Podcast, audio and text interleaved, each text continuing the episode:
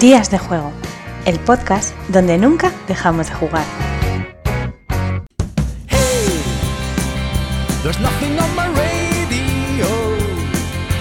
Hola a todos y bienvenidos al programa número 119 de Días de Juego.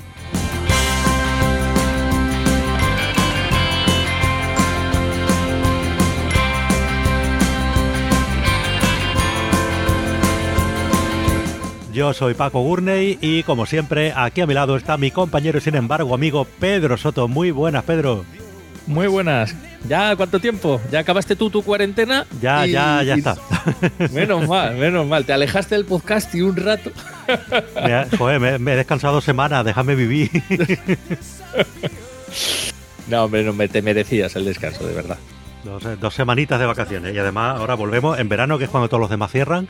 Pues aquí estamos nosotros. Pues muy bien, sí, a contracorriente. Así que bueno, pues eso, muchas ganas también de, volver. Es complicado porque bueno, durante este tiempo pues tampoco es que se haya generado muchas noticias en el mundillo ni muchas cosas.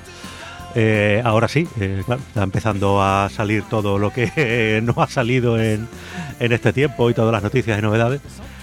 Y bueno, y aparte pues tampoco hemos podido jugar mucho, porque la cuarentena pues es lo que tiene. Yo he de reconocer que no soy muy amigo de, jugar online y, bueno, pues la verdad es que, eh, vamos, desde que ha terminado la cuarentena he jugado tres o cuatro partidas en físico, no, he jugado más. Pero bueno, eh, suficiente, suficiente. Tenemos material para hacer programa, porque como siempre tenemos también mensajes, tenemos algún temita que queremos hablar. Y venga, vamos a empezar por los mensajes de los oyentes como siempre. Y tenemos aquí, pues mira, nos dice. Eh, el programa anterior hablábamos sobre, sobre el tema de que habíamos notado que bajaba la audiencia de los podcasts en, durante la cuarentena, porque bueno, la gente pues ya no te escucha en el trayecto al trabajo, porque no iban al trabajo, eh, ya no te escucha cuando salen a correr, porque no salían a correr, en fin, todas estas cosas. Y nos dice sobre eso Sara Capedrosa, dice, yo os escucho diariamente en días de cuarentena eh, y eh, bueno, a mí no me resulta problemático que esté aquí en el mismo feed. Y dice también que en su caso particular, dice el tener que estar con las dos minifieras en casa me complica mucho tener tiempo libre. Eh, y dice que el podcast diario, el día de cuarentena, lo escuchaba mientras le daba el pecho a la peque. dice, fuera, fuera de ahí me, cuesta, me cuesta. Así que bueno, oye, bueno, nos alegramos de haberte acompañado. y nada, Pancho Vara nos dice, hola, qué bueno escucharlos de nuevo hablar de juegos. Eh, sí, hicimos algún programa durante la cuarentena. Dice, muy interesante la charla respecto al futuro de la industria. Dice, voy a buscar el artículo de 2 de 6 Magazine. Dice, respecto a las escuchas, yo también tenía un podcast en Chile y durante bastante tiempo me rompí la cabeza pensando por qué varían tanto. A ver, es que ese es el gran misterio del podcasting. ¿Por qué en un programa tienes mm, X oyentes y el siguiente programa tienes un 50% más y el siguiente un 50% menos y, y no, no sabes por qué? Hombre, tú ya sabes que hay, que hay una palabra clave que te aumenta el número de escuchas, que es la palabra top. Haces un top de eh, sí, pero el clickbait y yo nos llevamos muy mal. ¿Vale? Esto de. Y además, yo, particularmente lo de los tops, ya he dicho que lo llevo muy mal. Eh, no por nada, sino porque si tú me preguntas hoy mi top de juego favorito y me lo preguntas mañana, te voy a responder 10 distintos. Porque yo la memoria, pues se olvidaron ponérmela cuando me hicieron y, y ya está. Solamente soy capaz de pensar en las últimas partidas que he echado y, poco más. Y luego ya me paro y digo, ay, jolín, este juego, lo bien que estaba y no lo he mencionado, pues es lo que tiene. Eh, dice, al final, dice, llegué a la conclusión de que, de que es simplemente coincidencia. Me explico. Dice, si tú escuchas en el medio plazo van en aumento, se mantienen, pues quiere decir que más o menos lo vas haciendo bien. Eh, pero que un capítulo sea más escuchado que el otro eh, no dice mucho, ya que suelen ser programas de más de una hora, se tratan muchos temas, la única referencia previa que tienes es el título. Eh, dice, y se puede tener un capítulo muy interesante o uno pobre y no lo sabes hasta que no lo has escuchado y no lo has terminado. Dice, el boca a boca funciona, pero no tanto, ya que para todo tema que uno trate, siempre va a haber alguna persona a la que le gustó y que lo recomienda, con lo que nos llegan mil recomendaciones distintas por redes sociales y al final se termina perdiendo.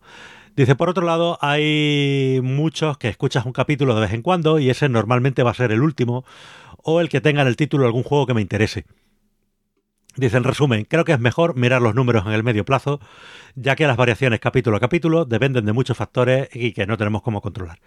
Eh, pues sí, estoy, estoy de acuerdo. O sea, las variaciones de un capítulo a otro de un podcast en descarga no tienes ni idea realmente de muchas veces a qué responden. Eh, hay veces que sí, que sí lo sabe, porque a lo mejor pues te ha mencionado alguien por ahí, lo que sea, pero, pero hay otras veces que dices, no tengo ni idea, porque este programa lo han escuchado 500 más o 500 menos que el programa anterior.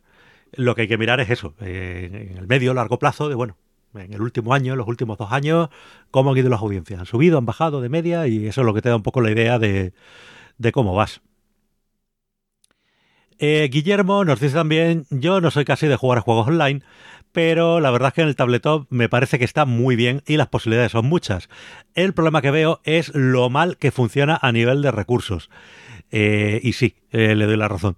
Dicen, no tengo claro si es debido a que está todo en 3D y los modelos que tienen los juegos son muy pesados o qué ocurre. Dice, me parece alucinante que funcione un juego 3D de ordenador y que el tabletop empiece a sonar el ventilador del portátil.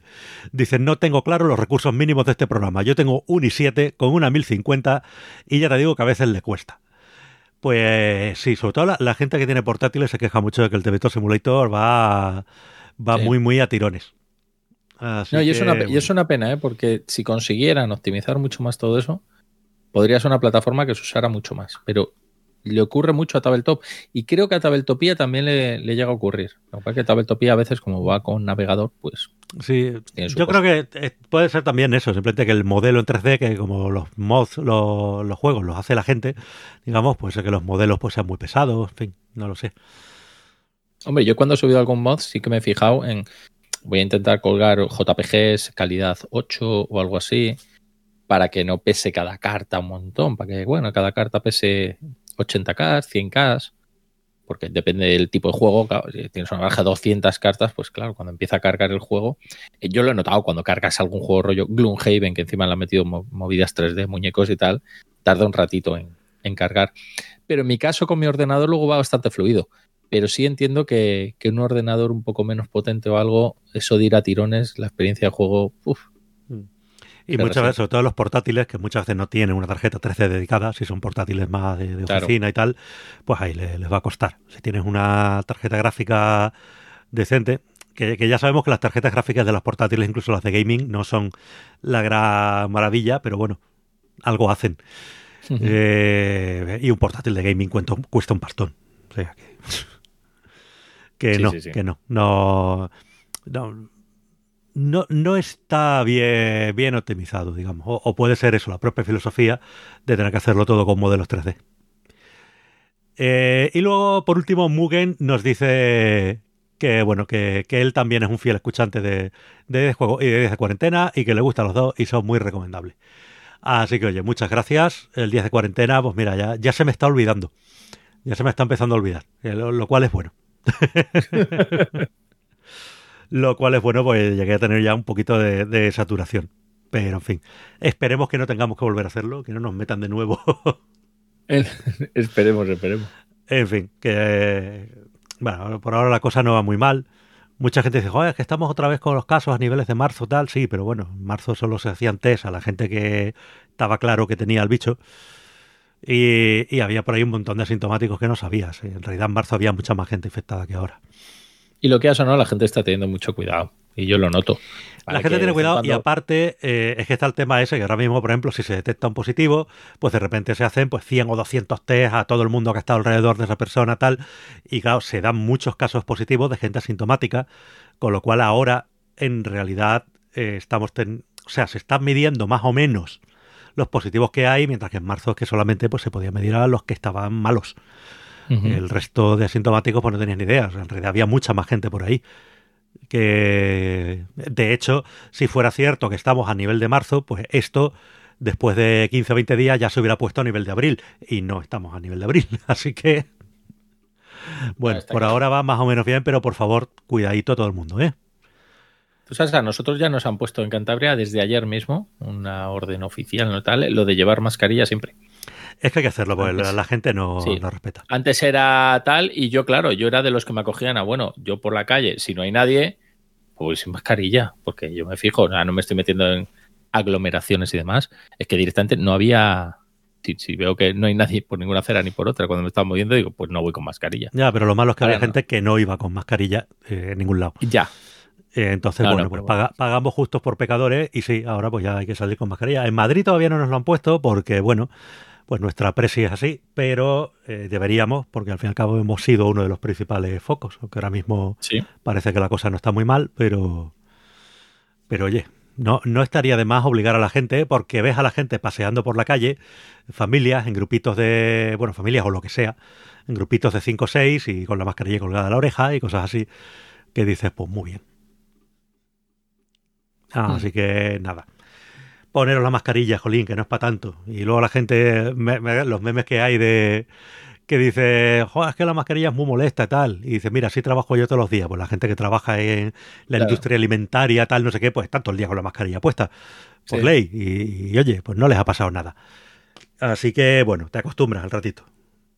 O sea, yo la, la verdad es que de- después de los primeros minutos, que te sientas ahí un poco raro, luego ya ni te das cuenta. Hombre, depende. Si la tienes que llevar bastantes horas, empiezas a notar cosas. Entre los. Al menos yo, por la experiencia de la gente que la ha tenido que llevar de forma continuada. Los roces con las orejas, que para eso han hecho unas gomas que te agarras allá al cuello y que no sé qué Sí, no, pero bueno, eso te lo puedes hacer. Y, yo- y yo de verdad, fíjate que yo la- las mascarillas que he usado, y mira que yo voy bien de cabeza, ¿eh? A mí no me molesta, sea, no tira tanto de las orejas, los elásticos no están tan tirantes. Es que a mí lo que me han dicho, yo decía lo mismo, pero claro, he tenido a mi hermano ingresado en Toledo porque se inflamó la vesícula y tal, y ha estado como una semana. Y, y había que llevarla 24 horas al día, la, la esta. Este, bueno, cuando a veces no había nadie, se, se la asomaba para respirar. Hice incluso dormir con mascarilla. Dice que sí que es un, que es un agobio. Hombre, ya lo de dormir tal, más que, na- más que nada el roce. Claro, entonces te decía que las orejas sí, que te, te empezaba a hacer daño en, el- en la parte trasera de las orejas, el roce Sí. de, la, go- de la goma. sí, ¿no? vamos, por el, por el roce continuado, no porque sea tirante, sí, sí, puede ser. Claro, entonces tú lo pones una hora. Yo es que como mucho llevo la mascarilla dos horas seguidas, si te digo, y, y claro, no. Y ya incluso dos horas seguidas a mí me molesta. Digo, no me lo imagino yo tener esto ocho ni de coña, pero bueno, oye, sé que Yo lo- el tiempo más grande que lo he llevado ha sido como cuatro horas, y bueno, bien. No lo sé. Seguro que los diseñadores de juegos dentro de poco diseñarán una nueva mecánica, algo así de ponte la mascarilla, un juego sobre ello, o tal, un party game, no lo sé. Bueno, pues ahí hay tema, ahí hay tema. Sí, sí. Bueno, y vámonos pues con nuestros temas. Vale, pues siempre nos gusta hablar un ratito de cualquier cosa que, que haya acontecido en el mundillo. Y mira, yo quiero empezar por un artículo que sacó hace un par de días Steve Meyer, que ya sabemos que, bueno, al margen de lo que opine la gente de sus juegos y demás, la verdad es que es una delicia leer su, su blog porque explica un montón de cosas sobre producción de juegos y demás. Además, el tío te lo cuenta todo cualquier problema que haya tenido en la producción de un juego, las cosas, cómo los hace, tal, no sé qué, él te lo cuenta todo. Y bueno, pues en el último juego este que ha anunciado, el Pendulum, pues resulta que los tokens y demás van a ser de plástico, no de madera. Y eso, pues bueno, pues lo típico. Ya hay cierto run run, "Joder, es que a mí me gustaban más las maderas, que tal, es que no sé qué, es que no sé cuánto. Y bueno, ha escrito un artículo explicando un poco las diferencias que hay entre eh, hacer los componentes de plástico y hacerlos de madera. A ver, nos estamos refiriendo a componentes sencillos tipo meeples y demás, porque claro, si te vas a figuras o algo complejo, pues evidentemente ahí la madera no puedes. Sí. Tienes que irte a plásticos, resinas y, y demás. Pero bueno, para una cosa tipo un edificio sencillito, un meeple, una cosa así, pues lo que hay que es lo que hay que valorar si el plástico o la madera. Claro, él habla a sus niveles de producción, que son de muchos miles de copias. Evidentemente, si haces pocas copias, en cuanto a precio no hay rival. Pues el plástico lo malo que tiene es que el molde. El molde cuesta un Mm, dinero. claro.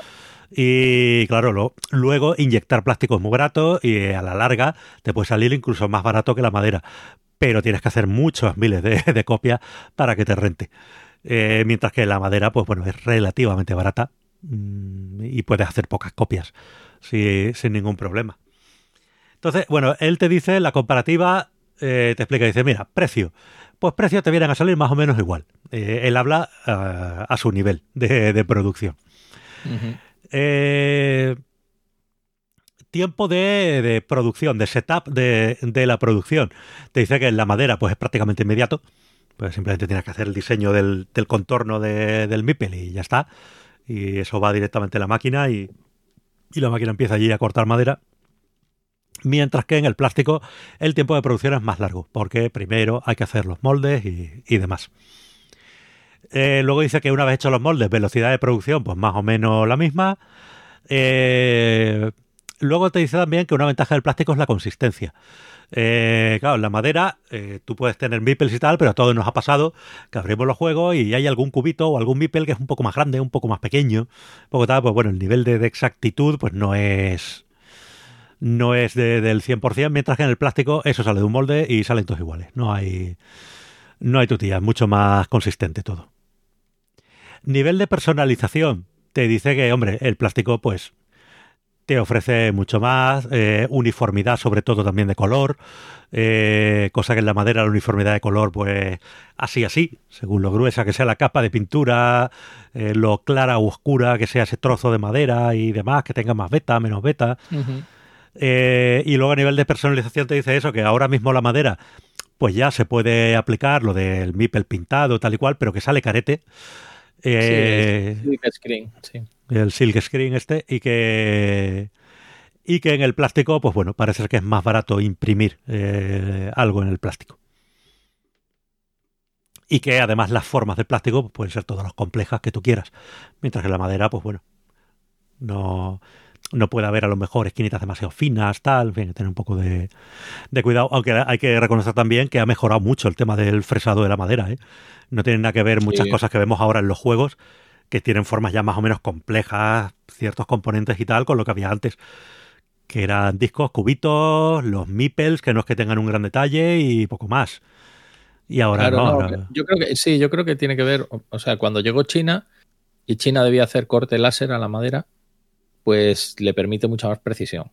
Mm. Yo cuando veía, precisamente veo la imagen en el artículo de Stenmeyer, los tokens de madera del Viticulture. Y a mí me fascinaba el nivel de precisión que tenía eso, porque en aquel momento yo también me estaba metiendo con el topo Mipel del, del Topum. Y claro, ya eso se hacía a la antigua, en Ludofac y tal, y entonces cu- cuando había esquinas muy afiladas nos pedían, no, no, esto tiene que estar redondeado, no puede haber unos quiebros de X ángulo, o sea, unos ángulos muy, muy estrechos porque no llega a la máquina. Entonces tiene que ser todo más redondeado, más abierto. Y yo veía los de viticultura y digo, joder, pues aquí yo veía unos quiebros y unos ángulos tal, pero bueno, debería ser la producción. También a mí me ocurre que la madera cuando de juegos chinos es más ligera. Sí, O sea, tú a ver, la, calidad es la misma. es como- es una madera que levita, o sea, de repente pesa mucho menos el juego. Tú lo notas y dices, joder, este juego pesa menos. Los colores con la que pintan esa madera son como mucho más fosforitos, mucho más intensos. Sí, pero eso es muy oriental en general. Sí. Tiene, los chinos les gustan mucho los colores muy chillones y, y los brilli brilli y, y estas cosas. Eso me lo comentaba, no me acuerdo quién. Eh, no creo si fue hace tiempo, charlando con alguien de Ludonova, creo que fue. Que es que, claro, le- les dices al chino, no, hazme el tablero en mate. Y te dice, no, pero si en brillo te va a costar lo mismo. Y dices, sí, no, pero hazme los mates. No, no, pero en brillo es mejor. Que no, coño, que hazme el tablero mate. Que no quiero un tablero brillante. Jolín. Y el brillo siempre gana, sí, excepto si tienes una luz encima. joder, no, el brillo mola más, es más bonito. Sí, pero, pero es que esto deslumbra luego y, y no ves la mitad del tablero como te dé la Claro, hay- hay- encima. O sea, Hay jugadores que se sientan y dependiendo de dónde estás sentado, eso siempre me ha hecho mucha gracia, ¿no? Que te sientas en una mesa y de repente está un tío moviendo la cabeza y dices, claro, te está entrando la luz de la ventana, te refleja en nueva parte del tablero y hay un fragmento del tablero que no ves. Y dices, Pues- venga, pues voy a pues tirar de cortina, voy a tal. o sea, que hay que hacerlo lo, lo más mate posible el, el tablero. Sí, sí, sí. Porque si no, pues tienes estas cosas. Eh, pues eso, de consistencia. Una cosa que te dice, eh, muy curiosa, es el tema del grosor. Te dice que si vas a hacer piezas gruesas, en madera, pues quedan bien.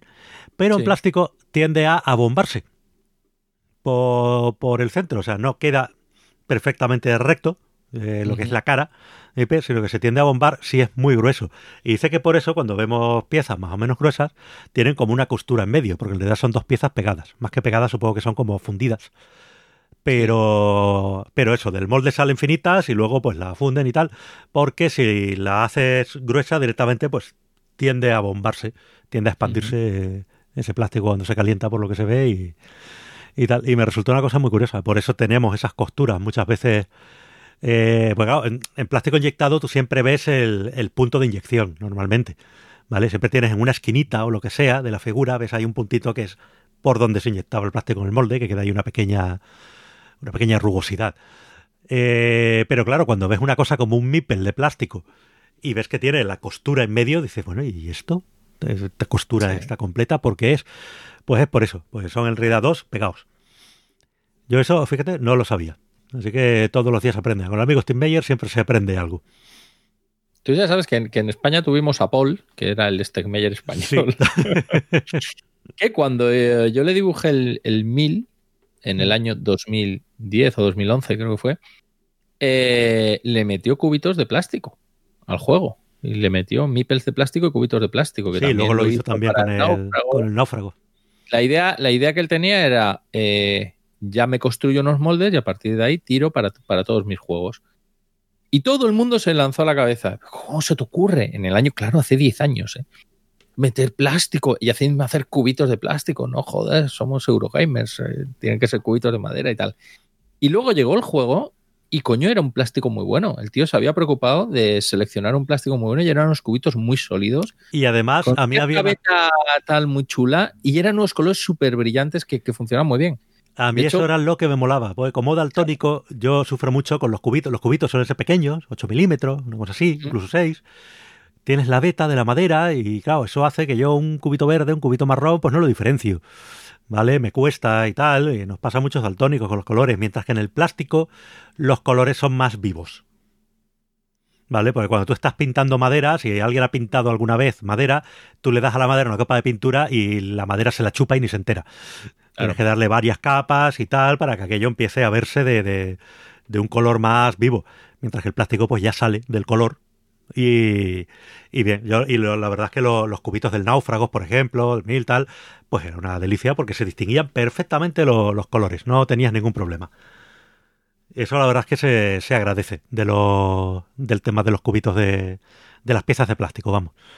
Los colores son mucho más vivos, se diferencian mejor. A nivel de daltónico, yo la verdad es que lo, lo agradezco. Y sí, sí, era aquello era simplemente porque él quiso hacerlo, producir a nivel local, digamos, y bueno, encontró por allí una imprenta para hacer las cosas y encontró eh, cerca de donde tenía la nave de Homoludicus, había una fábrica, un sitio de que decían inyectado de plástico.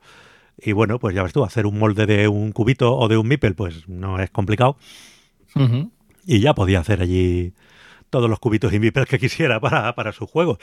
Eh, se ahorraba un montón en transporte porque lo tenía ahí al lado y bueno, aunque a lo mejor salía más caro que hacerlo en China, pero al final pues le salía rentable. Y sobre todo porque si produces en China, pues normalmente tienes que producir un cierto, una cierta cantidad. Y esto era pues una pequeña empresa local que, oye, si tú le pides un set de mil eh, pues te los hace, sin problema. Sí. Y mientras que un chino no pone en marcha la máquina para hacerte un set de Mimblipels.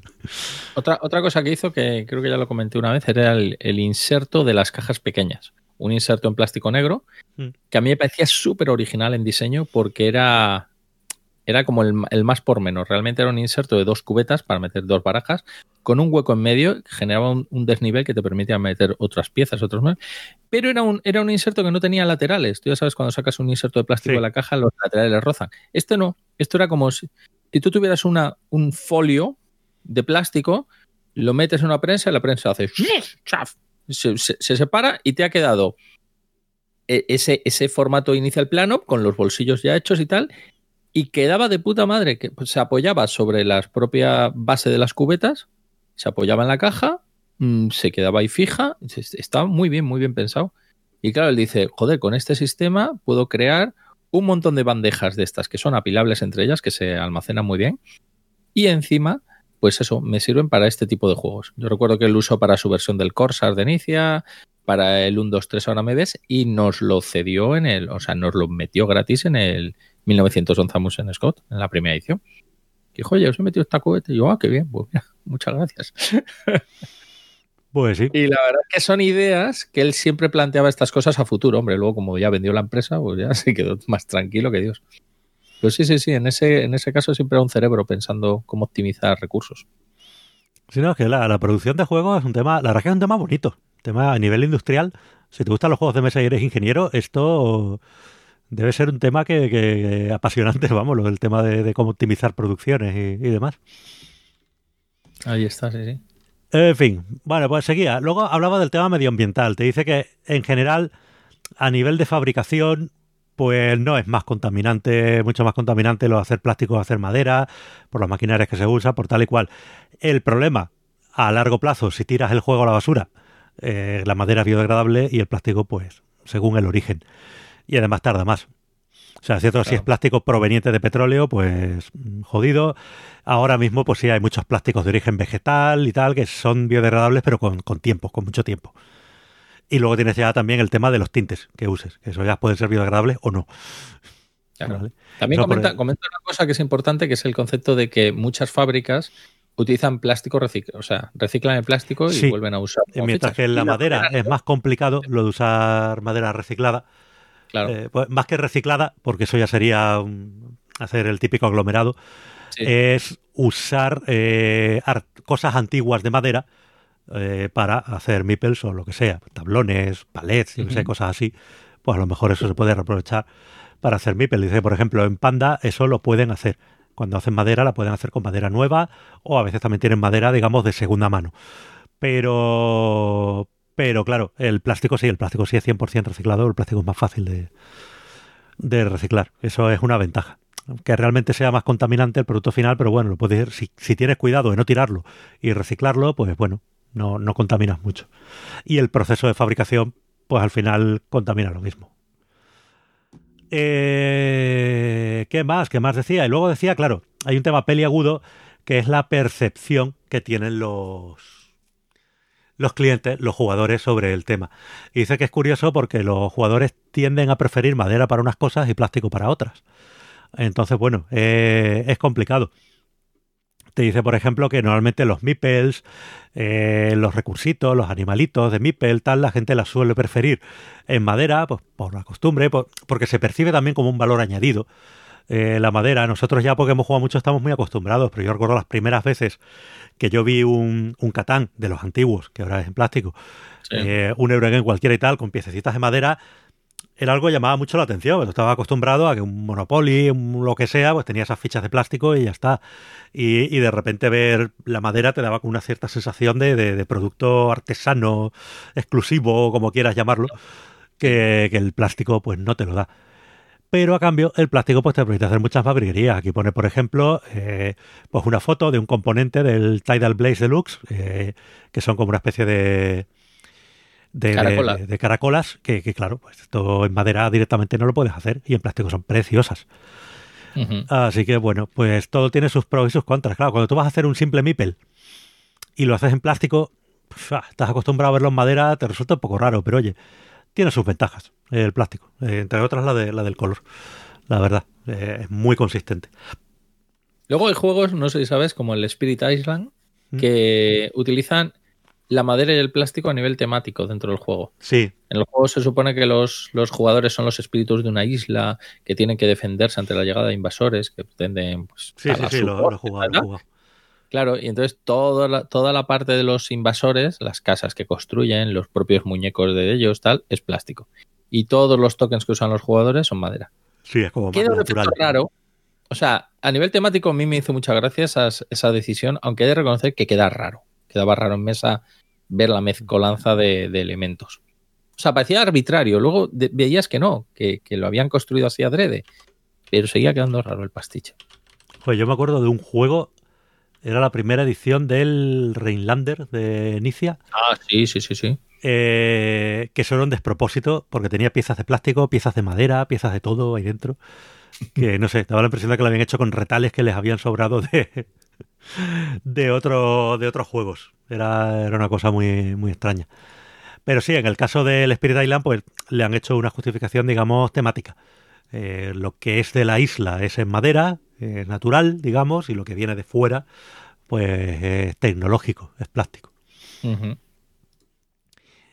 Eh, bueno, pues eso viene a comentar. Y luego comenta también una cosa curiosa, que es el tema de la fumigación porque te dice, por ejemplo, que ha oído de algún caso de algún juego cuya importación fue prohibida en Australia, porque ya sabes que en Australia son muy cuidadosos con, con todo el tema de, de lo que entra y sale a nivel animal y vegetal. Y, bueno, claro, en las maderas, cualquier artículo de madera, en principio la, importación está prohibida, hay que fumigar, hay que no sé qué, porque pues eso puede traer ahí en la madera, puede traer eh, termitas, puede traer insectos, puede traer alguna cosa. Entonces, bueno, dice que a él no le ha pasado, no ha tenido problemas para, para, llevar nada a Australia.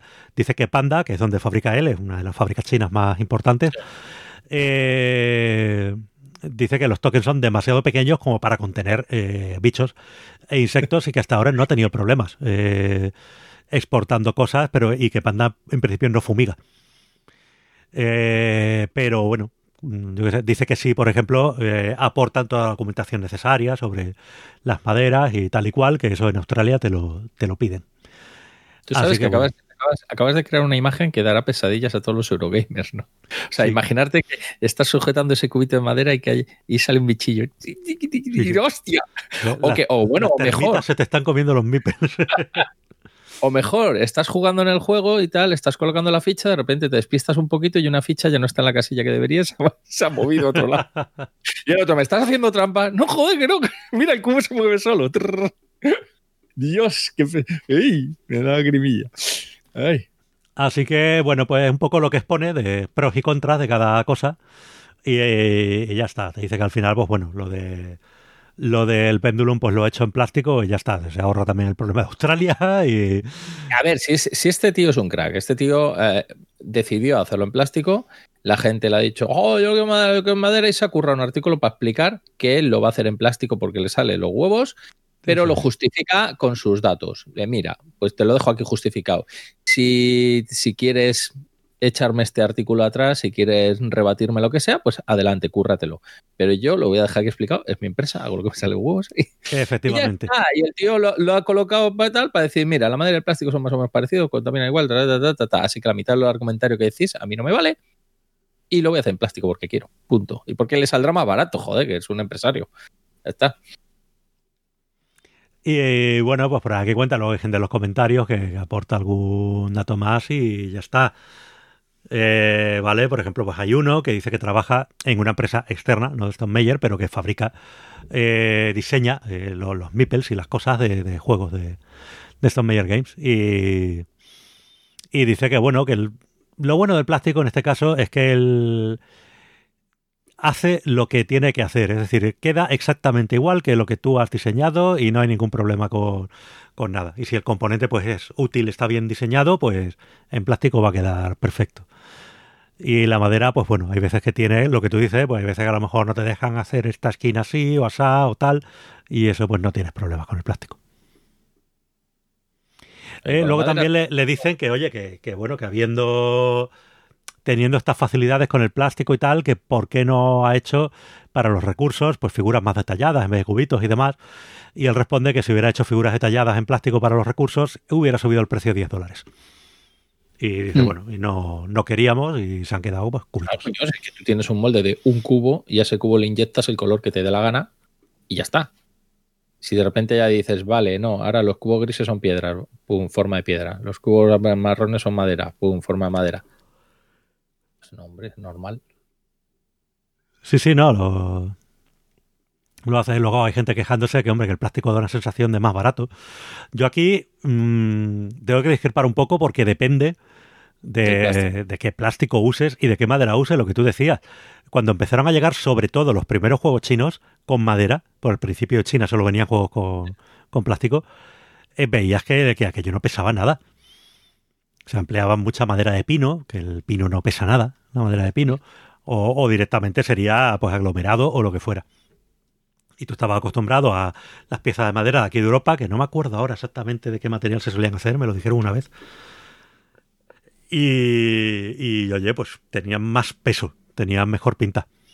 Eh, tenían más beta, quedaban más naturales muchos juegos chinos veías directamente que, aquello pues directamente era aglomerado con cuatro capas de pintura y, ya está. Pero bueno, por aquí te decía, por ejemplo, qué maderas usaba Panda en el artículo. Eh, Usaría bambú. Ahora no lo encuentro, no. Dice que usaban eh, pino y no me acuerdo qué otra, no me acuerdo si era cerezo o qué. Eh, bla, bla, bla, bla, bla, bla. No lo encuentro ahora. Pero bueno. Eh, ya luego si lo, si lo encuentro lo digo. Pero vamos, sí, empleaban, dice, dos tipos de madera. Supongo que una de más calidad, otra de... Otra de menos. Sí, mira. Eh, efectivamente, pino y cerezo. Eh, dice, Panda usa pino y cerezo eh, para el viticulture, el site y el wingspan.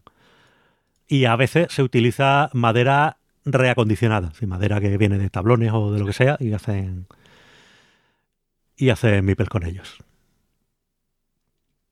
Pues bueno, pues esto es el tema. Eh, hemos aprendido un poquito lo que supone fabricar con madera, fabricar con plástico, los pros, los contras, y ya está. A mí la verdad es que, ya te digo, me encanta eh, el blog de este hombre. Es muy, Sí. muy, muy recomendable. Pues es que de verdad, te cuenta todo, todo, todo, todo. No. No se, no se corta co- con, nada. Él no tiene problema en contarte todas las historias. Así que bueno, pues eso es. Y aquí, mira, pues últimos artículos del blog. Pues yo qué sé, pues cuatro interioridades de la publicación del Pendulum. Eh, pues, co- conocer el tamaño de tu audiencia. Eh, eh, ¿Qué hacer si alguien roba mi idea? Eh, bueno, pues cosas así, eh, articulitos que tiene sobre, sobre el tema y, y ya está. Pues mira, recapitulación de elecciones rápidas de Kickstarter. Pues bueno, pues de otra cosa no sabrá este hombre, pero hacer Kickstarter, pues algo sabrá. Eh, aunque ya ha Claro. dejado de usarlo, es curioso, eh, cómo ha pasado de un extremo a otro. Pero bueno, Sí. te- él te explicaba más todo el proceso, por qué lo usaba, por qué ha dejado de usarlo, por qué hacía unas cosas al principio, por qué luego se dio cuenta de que no le gustaba cómo funcionaba y pasó a hacerlas de otra manera. Y, y está muy bien. Está muy bien porque hoy día es muy común que la gente te acuse de cambiar de opinión como si eso fuera algo malo. Y, Claro. y no, oye, este hombre te dice, oye, mira, yo al principio hacía las cosas así y luego pues me di cuenta de que esto a mí no me funcionaba, empecé a hacerlo así y, y ya está, no pasa nada. ¿Vale? Pero no sé, da la impresión de que la gente solo puede tener una opinión monolítica para toda la vida y si la cambia es un traidor. Y... Sí, yo, yo lo hablé en una charla que di de crowdfunding con Pac Gallego hace tiempo, en una gesta, Mm. Yo venía de leerme el libro este suyo, que era una maravilla de libro, el que escribió sobre cómo hacer un crowdfunding y todo esto. Y claro, él comentaba su, su cambio de, políticas, de cómo en una campaña él consideraba que las exclusividades en un Kickstarter son guays, porque a la gente se venía al Kickstarter porque tú le dabas algo solo a él en exclusiva, y cómo cambió de opinión, como dijo, en los problemas que luego ha tenido debido a esas exclusividades. Cómo ha separado a los compradores en dos partes, como hay gente que luego no quería el juego sin eso, y como eso ya no se lo podías dar porque habías prometido que esto era una cosa exclusiva solo de la campaña, pues tal, luego el tío haciendo encuestas a todo, oye, ¿y, os importa que esto que era solo para esta campaña lo ofrezca a determinado precio y tal? Y a la gente le daba igual, a mí me ha salido gratis, ofrécelo si quieres. Eh, pero claro, había muchos que hacían ruido de no, yo lo quiero tener exclusiva. Entonces, ese rollo es lo que no le, no le gustó. Y a, a día de hoy, mucha gente entra en los Kickstarter solo por ver cuántas cosas me dan más del que no, No, van a y estar es la- estúpido porque si algo hemos aprendido con el tiempo es que la mayoría de cosas que te regalan de exclusividades eh, no sirven para nada. Exactamente. Son mini expansiones poco testeadas eh, o cosas que no aportan nada, más allá que de, de luxificar, como se dice ahora, y, y ya está. O sea, realmente pues pues te das cuenta de que no. Y, y luego encima crea eso, crea como, como una primera y una segunda división. Y la gente que lo va... co- Yo a lo mejor pues ahora juego un juego que se ha traído un amigo, me, me he comprado esto por Kickstarter, me ha llegado ahora, hala, qué chulada, tal, hostia, pues me ha gustado el juego, me lo quiero comprar. Pues no, no, porque el que yo me compro, pues ya no trae figuritas, trae cubitos y tal, y no sé qué, y ya como que te sientes mm, peor tratado. Y, y eso pues te puede llevar a decir, oye, mira, pues no, no lo quiero. O, o que te dé igual, y sí, pero, pero claro, siempre habrá quien no le dé igual. Ahí está. Entonces, claro, uno de los recursos habituales es jugar con el precio. Decir, venga, bueno, quien me lo compre ahora tendrá un precio más económico. Y Sí, tal. yo, yo creo que eso es lo más lógico. O sea, si tú lo... pero- Sí, pero tampoco te puedes pasar. O sea, lo del precio también tiene que ser una cosa llevada con cautela. Sí, Porque puedes generar la falsa sensación al comprador de que tu juego vale menos. O sea, se, se quede con la copla de, oye, a ver, esto me lo has dejado a 20, y luego mm, se vende a 30, coño, está siendo un usurero y tal. Dices, no, coño, es que 20 era una oferta muy promocional de pre-order que me pagaban por adelantado, bla, bla, bla, y bla, bla, aparte, bla. 20 te lo vendo yo. A 30 te lo vende el tendero que, y el distribuidor tienen que ganar algo por el camino. ¿vale? Mientras que si yo te lo vendo directamente, me ahorro el distribuidor, me ahorro el tendero y me ahorro todo el mundo. te puedo hacer una buena rebaja, te lo puedo vender a mitad de precio casi. Pero claro, tampoco conviene porque entonces creas eso, esa sensación de que ese juego que se vende en tiendas es muy caro, porque en su momento costaba la mitad. Eh, bueno, pues no lo puedes ofrecer por la mitad. Sí, es como la, visión que tiene mucha gente, lo hemos hablado otras veces, de que cuando un juego se salda y lleva saldado mucho tiempo, ese es su precio. dices, no, ha costado mucho más hacerlo. Tiene muchas piezas, tiene muchos tal, su precio era algo. Oye, no ha tenido éxito, se ha saldado, pero no es su precio. Mira, esto enlaza, mira, nos va a enlazar con otro tema. ¿Te, apetece hablar de otro tema? O me apetece, me apetece. Hacía tiempo que no charlábamos tú y yo.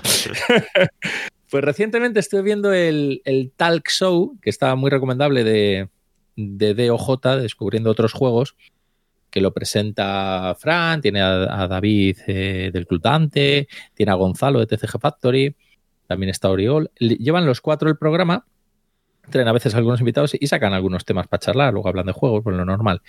Pero sacaron un tema que, lo estaba escuchando y, difería con lo que decían algunos y yo me establecí mi discurso en la cabeza mientras lo escuchaba y digo, y como lo bueno de, de estar. ¿Por qué no los llamaste en directo allí para.? Ah, no, que no eran directo. Ya, pero porque no lo escuché en directo, lo escuché en diferido, pero bueno. como nos escucharán lo que vamos a decir, pues mira, mi opinión en ese caso difiere un poco. Hablaron de. Estaban hablando de ratas de las erratas de Fantasy Flight Game, fueron hablando tal, al final de otras compañías salió el tema del Maracaibo, que el Maracaibo es un juego que ha sacado más que Oca recientemente, uno de los grandes éxitos de Essen de este año, o muy de Alexander Fischer. Los grandes éxitos dentro del mundo del euro duro, digamos. Dentro del mundo del euro duro, ¿no? Y hablaban del Maracaibo que ha salido con algunas erratas y cómo enseguida Masqueoka ha, ha conseguido decir, venga, pues eh, hay cuatro cartas que están mal porque se han impreso los dorsos mal, que no, corresponde el dorso con el anverso. Esto lo voy a corregir. Y para toda la gente que haya hecho el pre-order, que tuvo más que Oca, pues ya esos, como tenemos sus direcciones, se las vamos a enviar a su casa. Y luego a las tiendas les vamos a enviar varios paquetes. Del Maracaibo han impreso yo creo que mil copias, porque comentan en el artículo de las erratas que van a imprimir algo más de mil para que en caso de que alguna de las correcciones no llegue a su, a su destino, pues tener para poder reponer. O sea que en un principio esto lo que va a ocurrir es que mucha gente no va a solicitar lo de las erratas y van a tener ellos pues, una pila de cartas emitidas en su almacén. Sí, pero bueno. Pero sobre todo se pusieron a discutir del tema del pre-order, porque más que Oca, al igual que hizo con el PAX, ya no sé cuál era, el Renaissance, creo que es uno de estos, hicieron un pre-order a través de su blog, crearon un blog de, diseño donde se van contando lo que van a hacer, e hicieron un pre-order de precio. Pues un juego que costaba, iba a tener 75 euros de PvP, porque tiene mucha cosita, debe ser pues ellos creo que tenían un precio de preorden, si te apuntas ahora, 50, 55. Luego tenían unas monedas metálicas, si las querías, costaban tanto, y una expansión y un no sé qué, y ya, pues eso. Con precio de preorden puedes pagar el juego básico por 50 o por 75 tener con la expansión las monedas. El juego base luego te va a costar 75 en las tiendas y con la expansión y las monedas igual te cuesta 100. Eh, y se pusieron a hablar ahí los chicos en el, en el talk show. Eh, y muchos de ellos estaban ahí discutiendo entre si les parecía correcto o no correcto que Masqueoka hiciera este tipo de preorders. Porque luego, claro, joder, ahora estamos en una época, la época post-confinamiento, donde sí es verdad que hay que ayudar a las tiendas físicas para que muchas de ellas no cierren. Hay que comprar lo que puedas en tienda física. Eh, porque al fin y al cabo son las que es verdad que generan nueva afición y traen nuevos jugadores al mundillo y demás. Pero claro, yo ahí en lo que difería era, eh, ellos comentaba, por ejemplo, Gonzalo, que es un, gran tipo, pero claro, Gonzalo trabaja en TCG, TCG también es distribuidora y trabaja mucho producto de tienda y, juego más de tienda. Pues decía que no le parecía correcto que en este caso, en este preorder, no hubieran incluido la posibilidad de que las tiendas compraran. Que había tenderos que se habían estado quejando diciendo, joder, es que yo ya paso detrás de este juego porque quien lo quiere lo va a comprar en preorder así. Y sí, eso es cierto. Pero al final es un juego de que se van a sacar solo mil copias. O sea, han hecho un cálculo entre la gente que hay el pre-order, igual luego les han sobrado 300, 400 copias que colocarán como puedan en las tiendas que les interese a las tiendas pedirlo y ya está. Entonces, claro, mi opinión al respecto era, mm, es que es un juego muy nicho. O sea, un juego como este, si no está en una tienda física, tampoco va a pasar nada. Y si está en una tienda física, el tendero lo va a tener para colocarlo en un estante y el jugador que quiera venir a comprarlo va a decir, deme ese, que es el que vengo a buscar. O sea, realmente la tienda física, el valor que aporta la tienda física de hacer demostraciones, para enseñar los juegos, para hacer no sé qué, normalmente este tipo de juegos no lo hace nunca. Son juegos que, les gusta tener en stock por si viene alguien especializado y lo compra. Pero es el cliente el que viene buscando el producto, no es el tendero el que se esfuerza en vender el producto. Creo yo. No me quiero pagar con los tenderos porque al menos en el caso de Looping Games, siempre que hemos hecho nuestros crowdfundings y nuestras historias, hemos ofrecido packs a tiendas de una forma o sea, con unas ventajas bastante altas diciendo nosotros, bueno, pues ya que nos ahorramos el concepto del distribuidor, pues podemos hacer que les salga más barato comprar ahora en el pre-order o en el crowdfunding nuestro, pues con un 40% de descuento, por ejemplo, que luego cuando lo compre con un distribuidor que igual solo tiene un 25 o un 30%. Y así viene desde el principio. Eso también nos ha producido cosas como que hay muchas tiendas que con el precio nuestro de, de crowdfunding han hablado con sus clientes y han dicho, no entres en el crowdfunding directamente, que nosotros os lo podemos ofrecer al mismo precio, pero cuando nos llegue en el preorder, cuando nos llegue el paquete a las tiendas, pues, pues ya lo tenéis comprado al mismo precio que os los van a dar ellos. O incluso mejor, yo no sé. Yo creo que hay tiendas que me dijeron no, que ellos no, no hacen guerra de precios con la editorial. Pero sí es verdad que ha habido tiendas que vendieron su. Nos pillaron en un crowdfunding un pack de 12 hablaron con clientes suyos, ah, genial, entonces lo vas a traer, sí, sí, sí, venga, pues me lo apuntas, me lo apuntas, me lo apuntas, me lo apuntas. Y, y, cuando vieron que el pack de 12 ya lo habían llenado, dicen, pues compro otro pack de 12. Y siguieron hablando con otras clientelas. Al final, nuestro juego llega al público, la tienda se saca un beneficio pero por otro lado, también nosotros perdíamos un beneficio directo que era que si ese cliente entraba directamente en nuestro pre-order, nuestro crowdfunding con nuestro precio, ganábamos un poco más. Pero bueno, tampoco la diferencia era tan, tan así. Nos quitábamos de hacer envíos individuales, que siempre se pueden perder. Con lo cual, bueno, más o menos los dos ganábamos. Eso estoy, estoy contento. Pero aquí la discusión sobre todo era, ¿tú crees que una tienda hace el esfuerzo por vender este juego o, realmente la editorial tiene derecho a decir, oye, mira, es un juego carísimo de producir, voy a hacer una oferta de un 25% de descuento, a ver, un 25 del 75. 33. Un 33% de descuento al cliente final para vender lo que pueda la tirada, porque es un título que aunque nos va a llevar mucho trabajo desarrollar y nos lleva mucho trabajo producir porque es muy caro, pues mira, queremos que esté en nuestro stock porque es un juego nicho que nos gusta. No sé.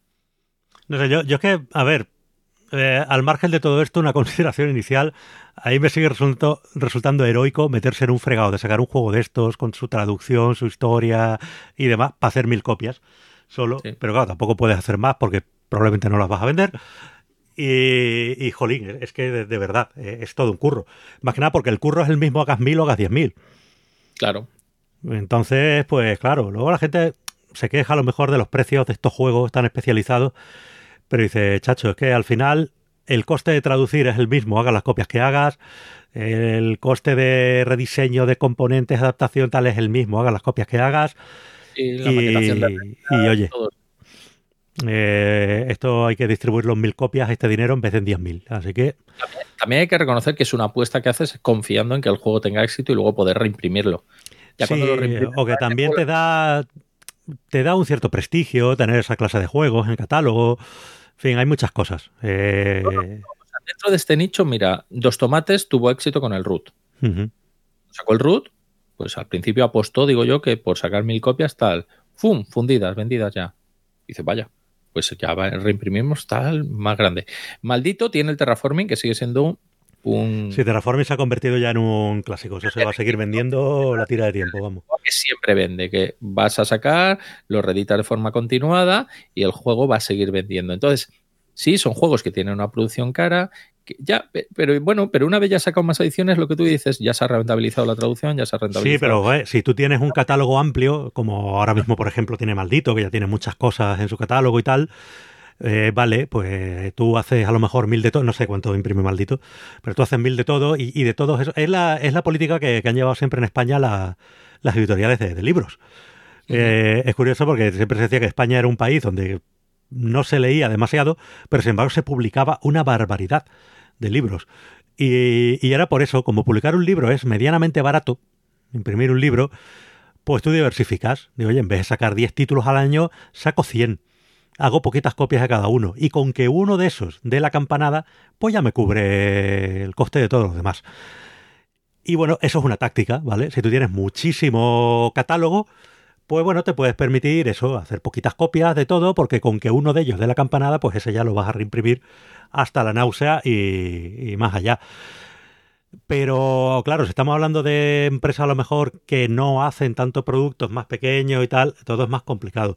Ah, yo estoy de acuerdo en que ese tipo de juegos, este tipo de euros complejos, o un wargame, o cosas así que son ya para un determinado nicho de la afición, son juegos que entre comillas se venden solos porque ese público es un público muy especializado, que está informado, eh, que sabe qué juegos van a salir al mercado, cuándo, tal, no sé qué, y cuando sale pues ya van y lo compran.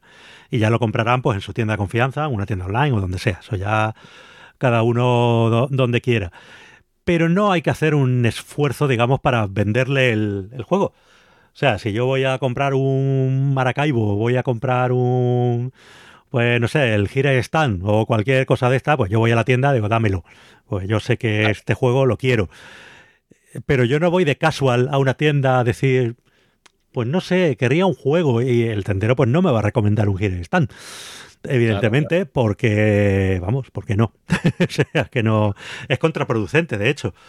Porque tú puedes llegar y le puedes encalomar a un cliente novel cualquier cosa si eres un vendedor hábil, pero ese cliente luego se va a enfrentar a un manual de 40 páginas, no va a entender ni J, va a dejar eso en la estantería y no va a volver a comprarte un juego. ¿Vale? Y has perdido un cliente potencial a largo plazo. O sea, tú normalmente sabes lo que le puedes vender a cada cliente. O sea, si llega un cliente diciendo, oye, quiero un juego para un regalo, queremos, nos vamos de vacaciones en una casa rural, quiero un juego, pues bueno, pues tú vas a tirar un poco a, a lo de siempre. Eso luego también es otra cosa que se va del tema que estamos tratando, pero a considerar. Pues claro, tú dices, vale, me viene alguien que viene a por un juego sencillito, noveta. ¿Yo qué le vendo? Bueno, le voy a vender un virus, le voy a vender un Catán, le voy a vender esto que sé que se vende solo, que triunfa, que le gusta a todo el mundo y demás.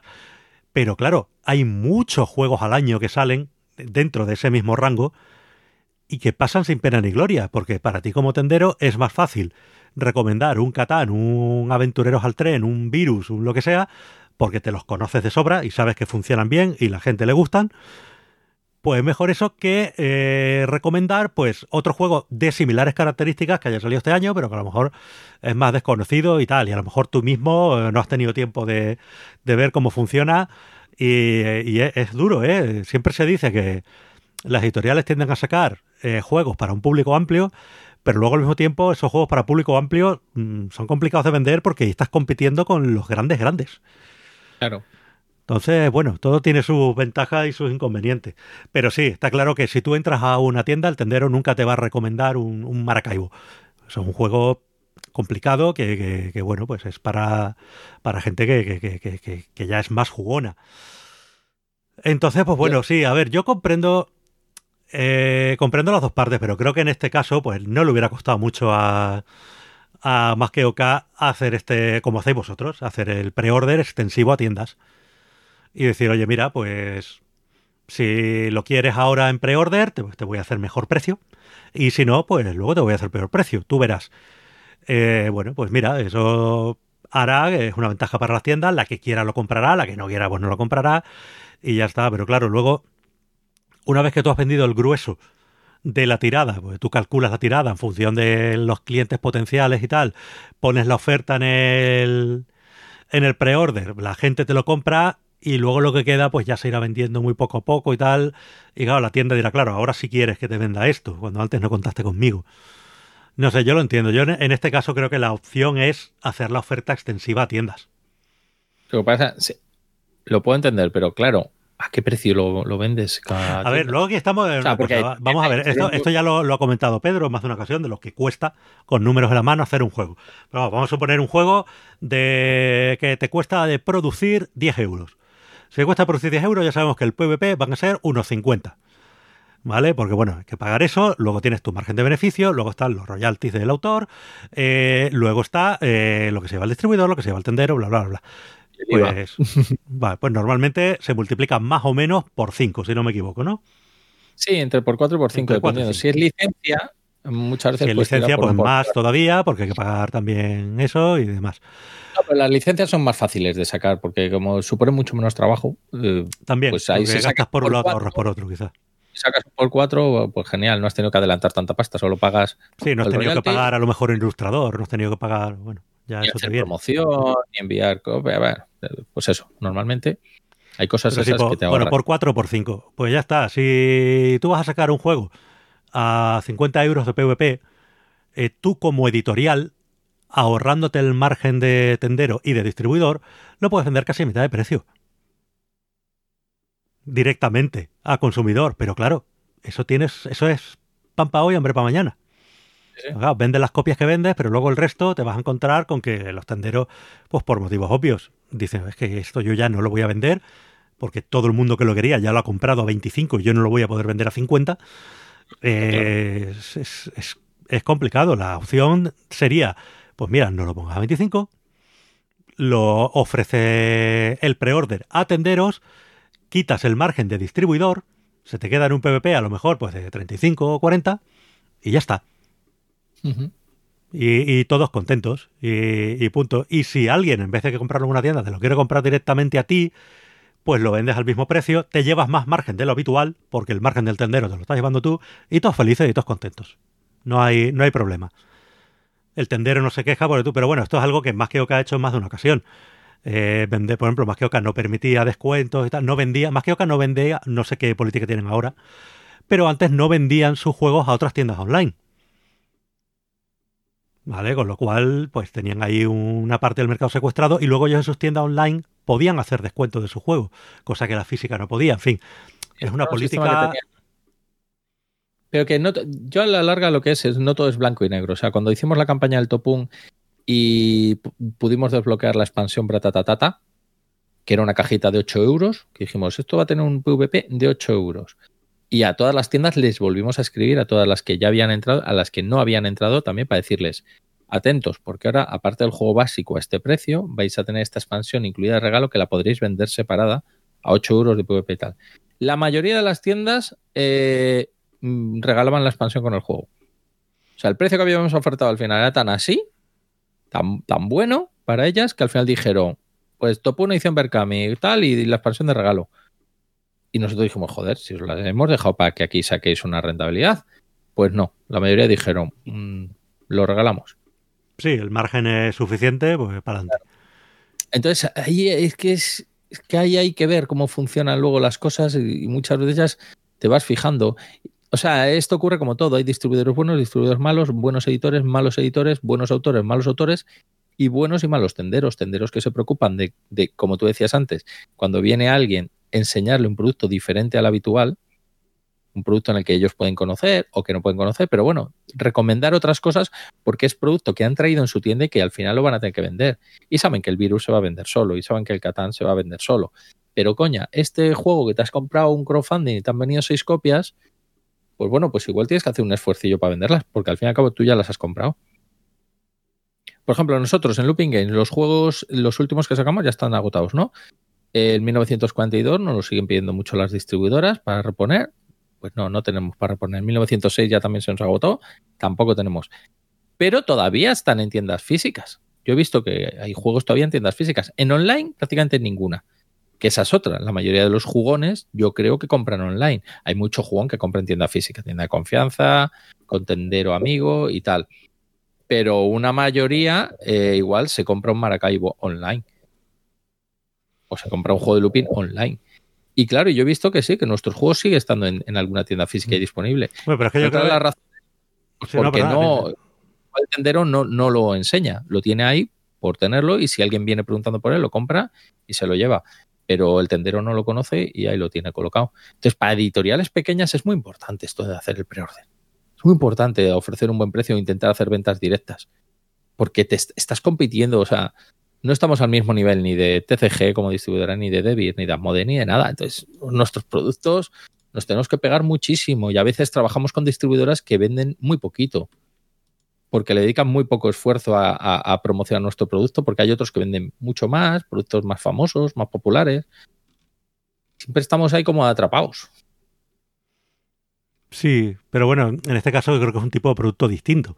O sea, vuestros juegos son de un ámbito algo más familiar que, ¿Qué eh, juegos tipo.? Sí, sí tipo no, no. Cuando ha sido más, más, familiar no han vendido bien. Es una cosa que siempre he discutido en Looping, el hecho de que no hemos llegado con, con, con juegos familiares.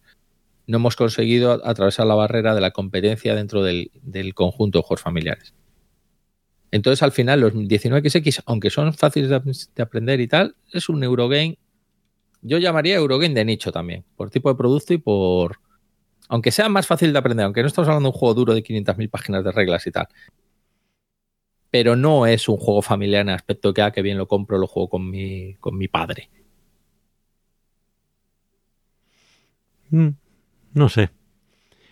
Yo ya te digo, el, yo el, el, problema que veo es que no me termina de parecer bien jugar a dos bandas. Es decir, tú puedes jugar al tema de voy a hacer un pre-order o un crowdfunding, porque cada vez diferencio menos entre uno y otro, pero bueno, eh, ¿vale? De, de esto. O, o, decirme, o voy al mercado retail, o intento compatibilizarlo haciendo también los descuentos del, del pre-order al mercado retail y tal.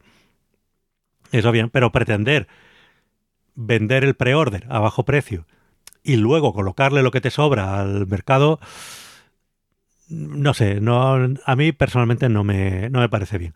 O sea, no les hubiera resultado difícil hacer lo que hacéis vosotros, lo que hacéis vosotros en looping, de decir, no, hacemos extensiva la oferta a la tienda, ¿vale? O, o bueno, o alguna otra cosa similar.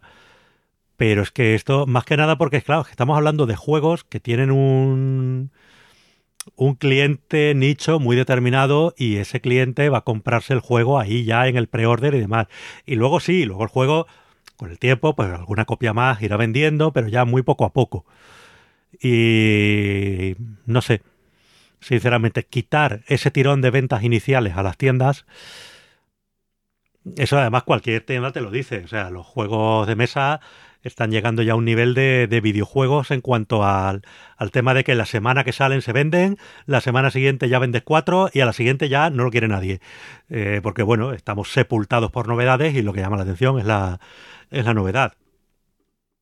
Entonces, bueno, si tú coges y ese tirón de la novedad se lo quitas a la tienda, luego lo que queda es la venta por goteo. Y eso... Sí la venta por goteo supone tener ese juego ahí en la estantería dos o tres meses hasta que alguna alma caritativa te lo compre.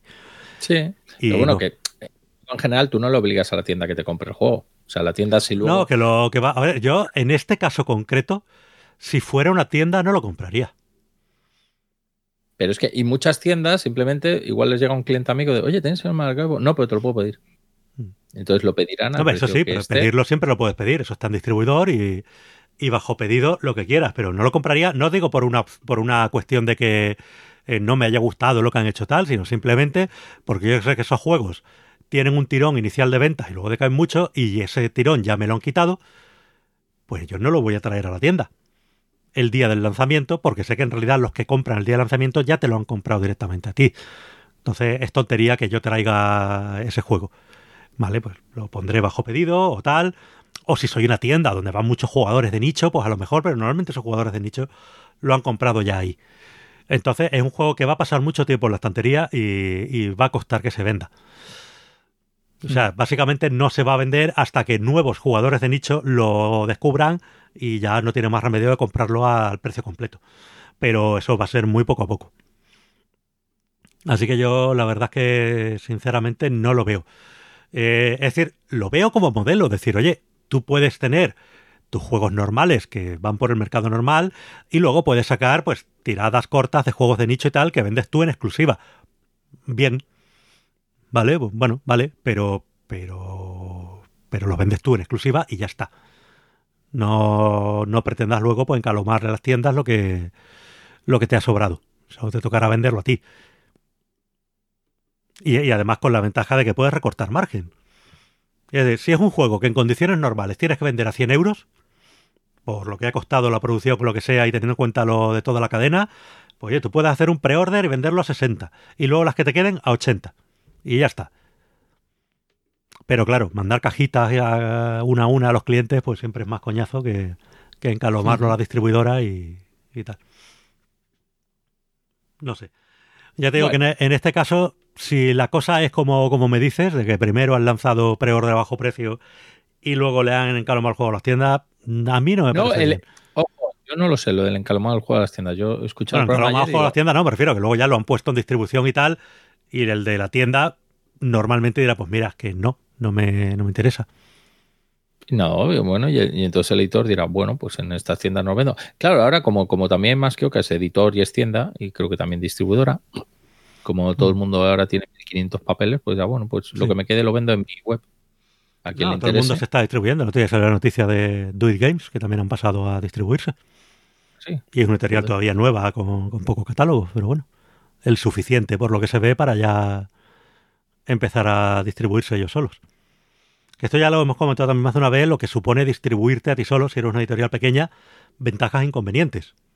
Claro. Eh, ventajas, evidentemente te quedas con más margen, no, y además que si eres una editorial pequeña, que ya de por sí tu margen de beneficio en el producto es reducido, eh, porque no has podido hacer muchas copias y demás, entregar la mayoría de ese margen al distribuidor, pues es doloroso. Eh, si lo distribuyes tú, pues bueno, algo más te ganas. Aunque al fin y al cabo ese trabajo de distribuirlo también tiene un coste, pero bueno, algo, algo te lleva. Pero ¿cuál es la parte mala? Que si yo tengo una tienda pequeña, yo a lo mejor quiero una copia o dos de tu juego. Y tú no me vas a dar gastos de envío gratis por una copia o dos. Y entonces yo no te lo voy a comprar, porque entonces no tengo beneficio a la hora de la venta. Es decir, es complicado. Mientras que cuando compras una distribuidora, pues tú compras uno de este, uno de este, uno de este, uno de este y uno de este, y con eso ya llegas a los envíos gratis. Eh, para las tiendas, pues es más cómodo. O hablar con una distribuidora que lo tenga todo. Haces un solo pedido y ya está. No tener que ir hablando editorial por editorial con cada una para que te manden las cosas, pero oye, es parte de, del trabajo que le vamos a hacer. Bueno, pues. si, si encima tú montas tu distribuidora para distribuir tus juegos, pero otras editoriales más pequeñas te lo ofrecen para, oye, distribúyeme contigo, tú mejoras tu catálogo para que las tiendas puedan llegar a gastos de envío gratis y todo eso. Eh, y estás sacando un dinero de la venta de juegos de otras personas. Hmm. Sí, pero ahí tú lo que has hecho ya es montar una distribuidora. O sea, una cosa es decir, no, yo me autodistribuyo mis juegos, y otra cosa es decir, no, voy a montar una distribuidora, voy a distribuir aquí de todo. Eh, ya son dos cosas. Vale, pues eso ya de tener juegos de otras empresas y tal, pues bueno, otros portes más que por medio y demás, más complicado. Tú lo que has hecho es eso, montarte una distribuidora. Si, si haces eso de distribuir mis juegos y luego también los de otros. Ha entrado a competir pues con el resto de, la, de las distribuidoras. Pero si te autodistribuyes en exclusiva, pues tiene sus ventajas y sus inconvenientes. Para la editorial supone eh, una mejora económica. Para las tiendas más pequeñas, sobre todo, puede suponer una, una incomodidad, incluso un sobrecoste. Entonces, bueno, todo tiene sus ventajas y sus inconvenientes. Bueno, pues eh, no sé, yo creo que le, hemos dado bastante a la lengua, ¿vale? que llevábamos tiempo sin... Vamos a sacar a, algún. No, es que es muy curioso porque eh, la verdad que llevábamos tiempo incluso sin hablar. Pues yo después de que terminé lo del día de cuarentena, es que no eh, no hablo con nadie, prácticamente. He estado dos semanas de, relax. Y cuando estábamos en el preprograma, viendo al final cómo cuadrábamos todo, eh, empezamos a hablar de esto. Y era como, tío, estamos gastando tertulia, vamos a dejarlo para tal. Pero sí, sí, es la charla que hubiéramos mantenido nosotros normalmente. Eh, un día cualquiera que, hablamos por, por teléfono. Así que bueno, eh, vámonos con los juegos, que no, por mi parte por lo menos no hay mucho, porque no he podido jugar mucho. Pero bueno, poco a poco parece que vamos pudiendo jugar un poquito más y algo, algo hemos probado. Pues venga, Pedro, empieza tú, cuéntame, ¿qué me vas a hablar? Yo. Pues mira, te voy a hablar del que jugué este sábado, que le eché dos partidas seguidas y que es uno de mis juegos favoritos, que es el Miquerinos. ¿eh? Ahí, entrando con novedades. Sí, sí, sí, a, tope. Un juego que tiene ya 800 millones de años. Me quería ser un juego del año 2006 de Nicolas Ouri, publicado por ya la, difunta History Games, que por eso se llama Miquerinos. Ya sabéis que History Games le ponía la Y a sus títulos. Pues aquí es Miquerinos la primera con Y. Luego, si buscáis si es un emperador de Egipto y tal, no, Miquerinos no, no es nada de eso. Es un nombre que suena a Egipto, y tal. Le, han metido la Y por eso y ya está. Pues es un juego maravilloso, es un, es un Eurogame muy bien pensado, con unas partidas entre 30, 45 minutos, un juego de mayorías. El juego se compone, se supone que dura cuatro rondas, donde hay unas losetas de cartón, que son como cartas, y montas una estructura con ellas. Las losetas son, cada, cada, loseta tiene seis casillas y hay unas pirámides colocadas al azar. Tú al principio montas una estructura de ocho cartas juntitas que creando una especie de tablero. Pero claro, según cómo coloques al derecho o al revés esta carta, pues la estructura que estás montando con las pirámides que sirven para bloquear las fichas que vas a colocar después, pues te salen mapas muy variables.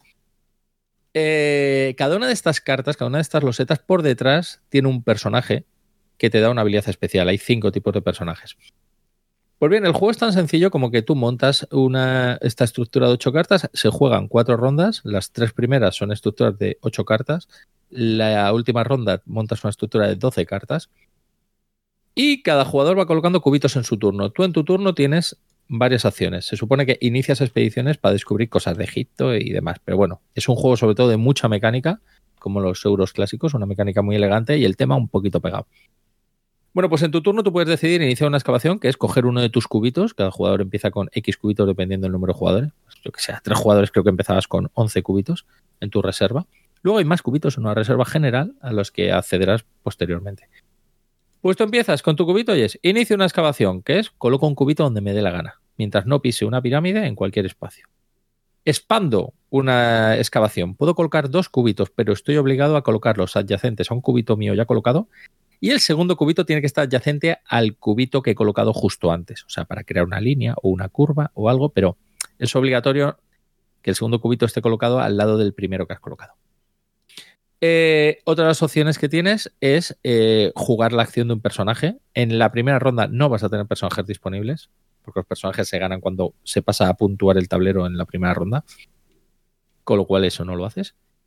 Y la siguiente opción que tienes es pasar colocas tu ficha en una ristra que hay de pasar y ya no vuelves a colocar cubitos y demás. El primer jugador que pase va a ser el primer jugador en la siguiente ronda. Pero además lo de pasar tiene un mecanismo súper chulo. ¿Por qué? Porque, claro, si dos jugadores, si estás jugando una partida de tres jugadores, cuando todos los jugadores menos uno han pasado, al jugador que queda solo le queda libre poder hacer una acción. O sea, si ese jugador ha sido muy cauto, se ha guardado muchos cubitos para ocupar aquí, para ocupar allá, lo que sea, y los jugadores ven un momento de decir, mira, estoy ganando mayorías aquí, aquí, aquí, yo paso. Y otro jugador dice, y yo gano, y yo paso, de repente el jugador que ya se había guardado cubitos para hacer muchas cosas, solo tiene la posibilidad de jugar una acción y pasar. Entonces le dejas un poquito en bragas. Claro, además pasar te permite guardar cubitos para otra ronda. Si tú has colocado de tus 11 cubitos, has colocado 7, te han quedado 4, pues en la siguiente ronda recibirás 11 cubitos nuevos, pues ya tendrás 15 cubitos para poder colocar. Otro jugador igual se los ha gastado todos y tendrá menos cubitos, etcétera. Y aquí llegan los personajes. Los personajes están muy bien. Tú cuando pasas, se hace un control de mayorías por cuadrantes. O sea, cada dos cartas más o menos se calcula. ¿Quién tiene más cubitos? El que tenga más cubitos puede decidir entre coger una de las dos cartas, de los dos cartoncillos que componen el tablero, que tendrán un personaje y tendrán a veces unos puntos de victoria fijos, o decidir irse al museo. La mecánica del museo en el tablero central la explico un poquito después. Bueno, pues la gente decide, el primero cogerá una carta, el segundo podrá decidir coger la segunda carta o irse al museo. Si el primero ha decidido irse al museo, el segundo tendrá opción de coger cualquiera de las dos cartas disponibles. Y luego el tercer y cuarto jugador que pueda haber, ellos ya no podrán ir al museo, simplemente lo, que harán es, si les ha caído alguna carta porque los dos primeros jugadores han ido al museo, pues podrán coger las cartas. Pero si no, no ganan nada. ¿Y qué pasa con los personajes? Como os digo, cinco personajes. Cada personaje está eh, homenajeando el Cluedo, porque realmente no son personajes históricos ni nada. O sea, tienes al coronel Mandarina, que es el personaje color naranja. Lady Violet, que es la chica joven azul. La señora Blackmore, que va vestida en negro. El coronel Limón y yo qué sé. Pues bueno, así vienen los personajes. O sea, hay uno amarillo, uno naranja, uno negro, uno violeta y, no me acuerdo si había uno blanco o lo que fuera. Cada personaje tiene una habilidad diferente. En turnos posteriores, aparte de iniciar expedición y expandir expedición, tú podrás usar un personaje. Cuando tú consigues las cartas, tendrás personajes a tu disposición con habilidades. Y en un turno tuyo, tú podrás activar uno de esos personajes y usar la habilidad. Y las habilidades son del tipo: inicias una expedición colocando dos fichas en lugar de una, expandes una expedición colocando tres fichas en lugar de dos, puedes eh, iniciar o expandir una expedición, pero uno de los cubitos que coloques puedes colocarlo en una pirámide, o sea, puedes evitar los bloqueos que te producen las pirámides colocando cubos encima.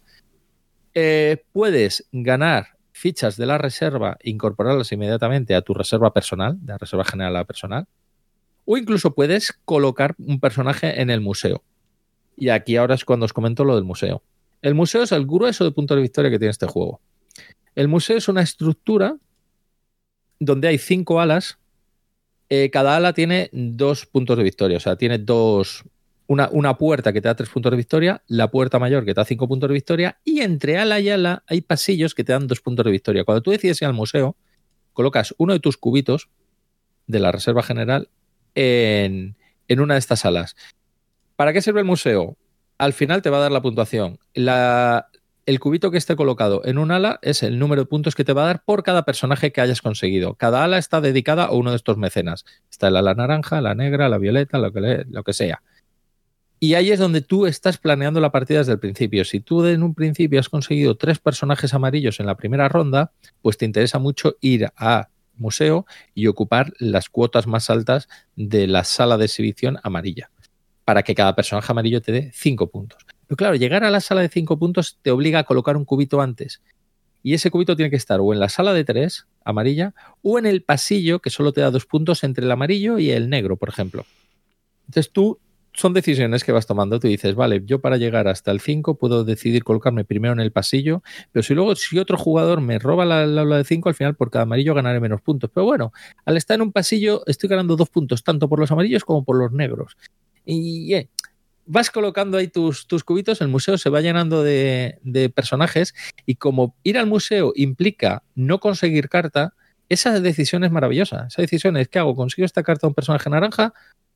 O no la consigo y voy al museo para potenciar cualquier otro personaje, sabiendo que además si dejo esa carta ahí hay un tercer jugador que la puede rapiñar gratis. Todo el rato estás tomando esas decisiones y es, es alucinante. Alucinante cómo funciona este juego. Tuvimos la oportunidad, jugamos una partida, nos lo pasamos muy bien y dije, oye, pues vamos a echar otra seguida y le meto la expansión Nilo. La expansión Nilo es una expansión que salió en su momento en una de esas cajas Istari, la caja que venía con una expansión del Kailus Magna Carta, del Ambitis y de esos juegos. Y, la expansión Nilo, la verdad que es una expansión que venía con seis losetas nuevas, te incorpora un nuevo personaje, es el personaje verde. Eh, y nada, pues eh, montas un río entre varias losetas y el Nilo lo que te permite es una nueva mayoría que gana, te permite ganar el personaje verde. El personaje verde es un personaje que al final te sirve como un comodín. ¿Por qué? Porque al final de la partida tus puntuaciones serán lo que puntúen tus personajes según el museo, los puntos directos de las cartas que hayas conseguido y si tienes un set de cinco personajes distintos, ganas cinco puntos. Eh, y el personaje verde, en este caso del Nilo, te sirve como comodín para cumplir estos sets. Y ya está, echamos una partida también con el Nilo, nos gustó mucho y yo dije, jo, qué buenos juegos estos, cómo es que la gente no lo conoce más. Ahora mismo sacas este juego a las personas y le dirán, es que feo, no me apetece jugarlo porque es feo. Y hombre, sí, es espartano de diseño. Pero son unas decisiones continuas. Funciona muy bien a tres jugadores, funciona muy bien a cuatro jugadores. Y es de los primeros juegos que yo vi que metían jugador fantasma para jugar a dos jugadores. Y el jugador fantasma es maravilloso. Porque es un color neutral que manejan los dos jugadores a la vez. En tu turno tú puedes colocar fichas tuyas, también puedes colocar alguna ficha al jugador fantasma. Y entonces el jugador fantasma se va colocando para putear continuamente al rival es un recurso que tú utilizas para quitarle mayorías al rival, prefieres que lo gane el jugador fantasma y tú estás en segunda posición, etcétera, etcétera. Eh, nada, nada, nada, un juego brillante, un juego que va como un tiro. Y me alegro mucho de haberlo vuelto a sacar, porque tenía muy buen recuerdo de él y, vamos, mm, lo tengo aquí al lado y, si puedo este fin de semana volver a sacarlo, lo vuelvo a sacar. Pues mira, muy bien. Pues mira, yo voy con otro juego mm, viejuno también, que se ha tenido reedición reciente y es el Catán Viajeros de las Estrellas. Uy, yo tengo la edición antigua, sí, sí. Catán del Espacio. Pues fíjate que yo este juego en su momento lo perseguí cuando empecé en el mundillo este, porque cuando me enteré que había un Catán del Espacio y vi la nave gorda esa y tal, digo, uy, yo quiero esto. Pero ¿qué pasaba? En aquella época era muy difícil conseguir una eh, versión en inglés del juego aquí en Europa, eh, porque eso, bueno, lo sacaron allí en Estados Unidos, y aquí la de Cosmos, pues era en alemán, y además creo que estaba ya catalogada también. Y como tiene dependencia de idioma y demás, pues bueno, ahí se quedó el tema y, no volví a saber de él. Así que ahora que lo han reeditado, 20 años después, pues nada, ha habido que probarlo y, oye, muy bien, me ha dejado muy buena sensación. Sigue siendo un Catán, ¿vale? La mecánica de generación de recursos, pues es la misma, tirada de dados al inicio del turno. Eh, y nada, los terrenos que produzcan ese, que tengan ese número, producen y, y chimpum. Eh, y luego, bueno, pues sí, tienes para construir lo que sería el equivalente a, a aldeas y a ciudades. Pero luego tiene también muchísimas diferencias porque aquí eh, sí tiene mucha importancia el tema de la distancia y, y demás. Eh, aquí tú, pues eso, viajas por el espacio. Empiezas en una parte del tablero donde hay una especie de colonia inicial, unas colonias iniciales donde estás puesto. Y al igual que en el juego original, pues empiezas con un par de aldeas, pues aquí empiezas con un par de colonias ya puestas. Y luego vas haciendo tus naves y las vas mandando por ahí en el tablero. El sistema de movimiento mola mucho porque dentro de cada nave hay unas bolitas de colores. Entonces tú tienes que agitar cada turno la nave. Tú tienes una nave gorda, que es un poco el prototipo de todas tus naves. Coges la nave gorda, la agitas, ves qué bolitas han salido y según el valor de cada bolita, pues esa es la cantidad de puntos de movimiento que tiene. Eso más los motores adicionales que tenga tu nave. Luego vamos a eso. Y con eso pues te vas moviendo y vas llegando a nuevos sistemas. Algunos ya están descubiertos, otros no, y se descubrirán. En fin, eh, y luego también hay otros sistemas que en realidad ya están eh, colonizados porque son eh, como colonias comerciales, puestos comerciales de unas civilizaciones avanzadas, que hay por ahí donde puedes llegar y en vez de poner una colonia pones un puesto comercial. ¿Qué aporta el juego? Pues mira, una cosa muy chula es el tema de la nave. tú tienes una nave grande que es un poco tu prototipo de nave. Y a esa nave, durante la partida, como desarrollo, ¿vale? Igual que en el Catán podías construir pueblos, podías construir eh, carreteras, podías construir ciudades. Aquí, además de eso, puedes eh, construir, digamos, o investigar mejoras para las naves. Y así puedes hacer que tu nave tenga más motores, o tenga más cañones, o tenga eh, más espacio de carga. ¿Vale? Y cada una de esas cosas te va a servir para algo. Con más motores mueves más, con más cañones, pues si tienes que enfrentarte a piratas, etcétera, pues tendrás más posibilidades y con más espacio de carga, pues para meter colonias comerciales y demás también tenía su, su influencia. Y una cosa muy chula es que durante el viaje eh, te pueden eh, pasar cosas. ¿Vale? Puedes tener encuentros aleatorios. Ese encuentro son unas tarjetas grandes que otro jugador la coge y te la va leyendo. Pues te encuentras con unos piratas espaciales que están atacando una nave mercante. ¿Qué haces?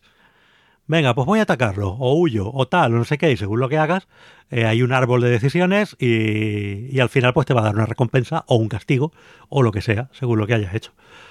Así que eso le da también una parte temática que la verdad es que está muy, muy chula. A mí me ha gustado mucho, la verdad, le encuentro bastantes diferencias con respecto al Catán original como para poder jugar a los dos tranquilamente. Tiene un poco más de chichilla en cuanto a que eliges, bueno, pues el tipo de desarrollo de tus naves. Si quieres naves que muevan más o que disparen más, etcétera, pues vas yendo por ahí. Y no sé, la verdad es que me dejó muy, muy buena sensación. Te van a jugarlo más. Además, lo jugamos con un setup, eh, el tablero modular, y lo jugamos con un setup predeterminado que sugería el manual para primera partida y tal. Pero bueno, tengo ganas de, de meterle un poco más de, de caña al juego. Pero la primera impresión muy buena. Los componentes, pues una pasada muy chulo. Mola mucho el tema de las naves, porque cuando tú construyes, aquí lo cachondo es que tú en el Catán eh, construías un pueblo o construías una ciudad y bueno, pues simplemente llegabas, pagabas el tema, la construías y tal. Aquí no, aquí lo que estás haciendo es construir una nave mercante o una nave colonia. Y eso funciona de la siguiente manera. Tienes una piececita que es un puesto comercial o una colonia que tiene un pinchito arriba y en ese pinchito pones una nave.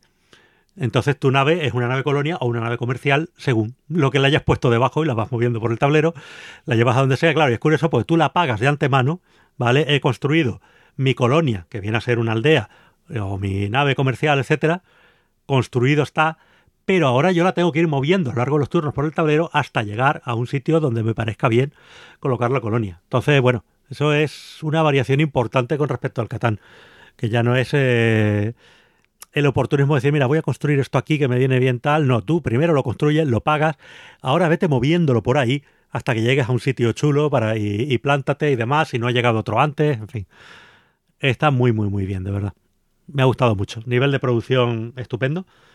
La verdad, caja grande, buen inserto, cabe todo muy bien. Eh, la, han mejorado una cosa que tenía mala la edición antigua, es que tu prototipo de nave, tu nave gorda que tienes a la que le vas poniendo los modulitos, eh, tendía a ser muy frágil y se rompía y aquí no. Está, la verdad que está bastante bien. Y oye, de verdad, muy bien, me ha gustado. compré este juego de segunda mano hace un montón. Y sí, me, me estuve informando de, de los efectos de, de la nave rota. Hmm. Porque se le rompía, yo creo que era la punta superior, y eso lo solucionaron creando una argolla de plástico que la metías desde arriba y se quedaba fija y demás. Sí, había por ahí incluso planos para imprimirte en 3D un- una cosita para, para arreglar Sí, eso. sí, pero esa, esa sí, sí, sí. Entonces, claro, cuando me enteré que la reeditaban, dije, ah, coño, voy a fijarme en cómo han hecho a Navi. Sí, es verdad que era diferente, era como más, más sólida y tiene una forma un poquito más moderna. La verdad que la otra tenía ahí un pico. A ver, sigue siendo un diseño muy nave Tintín, Exactamente, sí, sí. pero bueno, está, está bien. De lo que yo no sé si realmente era necesario este pirulo, que sorprende, lo ves ahí, pero claro, también te implica que tu Catán pues tenga un tamaño de la, de la vida. Sí, a ver, la caja es grande, el juego es caro, mm, tiene muchos componentes, está muy bien, pero claro, pues todo tiene un precio. ¿Vale? Sí, pero Dice, sí, a lo mejor podía haberme hecho un tablerito y le voy poniendo encima las piececitas de los motores que tiene y tal. Sí, pero no mola tanto como tener tu nave gorda ahí delante A la selección y de ajutarlo y tal, pues una bolsita y meto dentro. con sus rayos sí. láser y todo eso.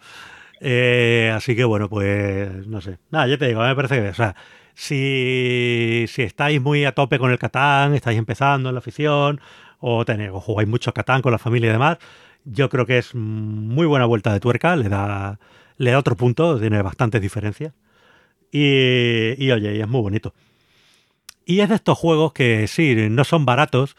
Eh, en este caso, no me refiero que sea caro porque tenga sobreprecio, ¿no? Es que el juego directamente de componente, pues es una chulada y, eso, pues, tiene un precio. Pero eh, creo que es un juego que, como juego familiar, puedes darle muchísimas partidas. O sea que, como pasa con el Catán original, eh, te da igual lo que te cueste porque lo vas a fundir. Pues este es lo mismo. Sí, es verdad. Es verdad, es verdad. Más tenía bastante dependencia de idioma. Yo es que insistí mucho cuando lo estuve buscando en su momento, el tema de encontrarlo en inglés. y Porque es que no había, no había muchas copias en inglés en Europa. No, no, no, había que buscarlo porque tenía muchas decisiones, rollo elige tu propia aventura, entre comillas, o te encuentras un evento, escoge entre estas tres opciones, a ver cuál quieres, a ver cuál no sé qué, había algo de eso. Si no, es eso. A lo mejor llega y dice, "Oye, pues estás encontrado con un pirata atacando una nave mercante. ¿Qué haces? Pues sales huyendo o te enfrentas a ellos. Venga, me enfrento a ellos. Vale, pues entonces ahora tienes que hacer una tirada enfrentada contra el pirata de fuerza tal y bueno, pues suma lo que saques en los dados más los cañones que tenga tu nave tal, no sé qué. Venga, ¿has ganado? Sí, no, vale, pues te ha pasado esto, te ha pasado lo otro y tal. Eh, esas tarjetas, por supuesto, te la lee otro jugador para que tú no vayas viendo el árbol y, y ya está. Pero está muy chulo, le da un puntito temático. Ah, te pasan cosas por ahí, por el Yo espacio. tengo que sacarle este. Este, o al menos la versión de dos jugadores, porque también hicieron la versión de dos jugadores en la línea de Cosmos de dos. Eh, Sí, pero no, no es el mismo juego, no tiene nada que ver. No, no, no, no, no. Bueno, a ver, habían condensado el sistema, porque sí, ahí también en la versión de dos jugadores que había, tam- también decidías si tu nave tenía más motores, tenía más armas y también te ocurrían cosas. Sí, que- pero n- yo ese sí lo recuerdo y no se parecía tanto. A ver, todos los juegos de Catán tienen un algo en común, pero. Pero no, no, no. No se parecían. Era muy chulo el de dos, ¿eh? Sí, sí que es verdad. Sí, sí, sí. A ver si lo vuelven a que- sacar también. Claro, es que era estos juegos de dos, al final que era una experiencia larga, ¿eh? Porque, claro, Stoiber otra cosa no, pero en sus juegos, el concepto de lo juego en una horita, mm, mm. O sea, hay juegos suyos que te tiras dos horitas largas, incluso una partida de Catán misma, te puede durar bastante. Eh, y entonces este juego de, de Cosmos, el, el- el- el de dos jugadores del, del esto, tardabas una hora, ¿eh? Igual estabas una horita con otro jugador, pero bueno, oye, era una experiencia. Luego yo tengo otros juegos suyos, el Candamir, Mm. Sí, no, y el, Catán de cartas para dos, el antiguo, el del Príncipe de Catán que le llamaron luego, pues también era un juego Sí. que, era que un juego tenía de- su, su duración, sí. Ujú. Pero bueno. Ah, pues muy bien, oye. Pues sí, sí, sí. No sabía que habías jugado este, mira tú. No, yo te digo, me molaba más. Ha sido la primera partida física que he jugado después de la cuarentena.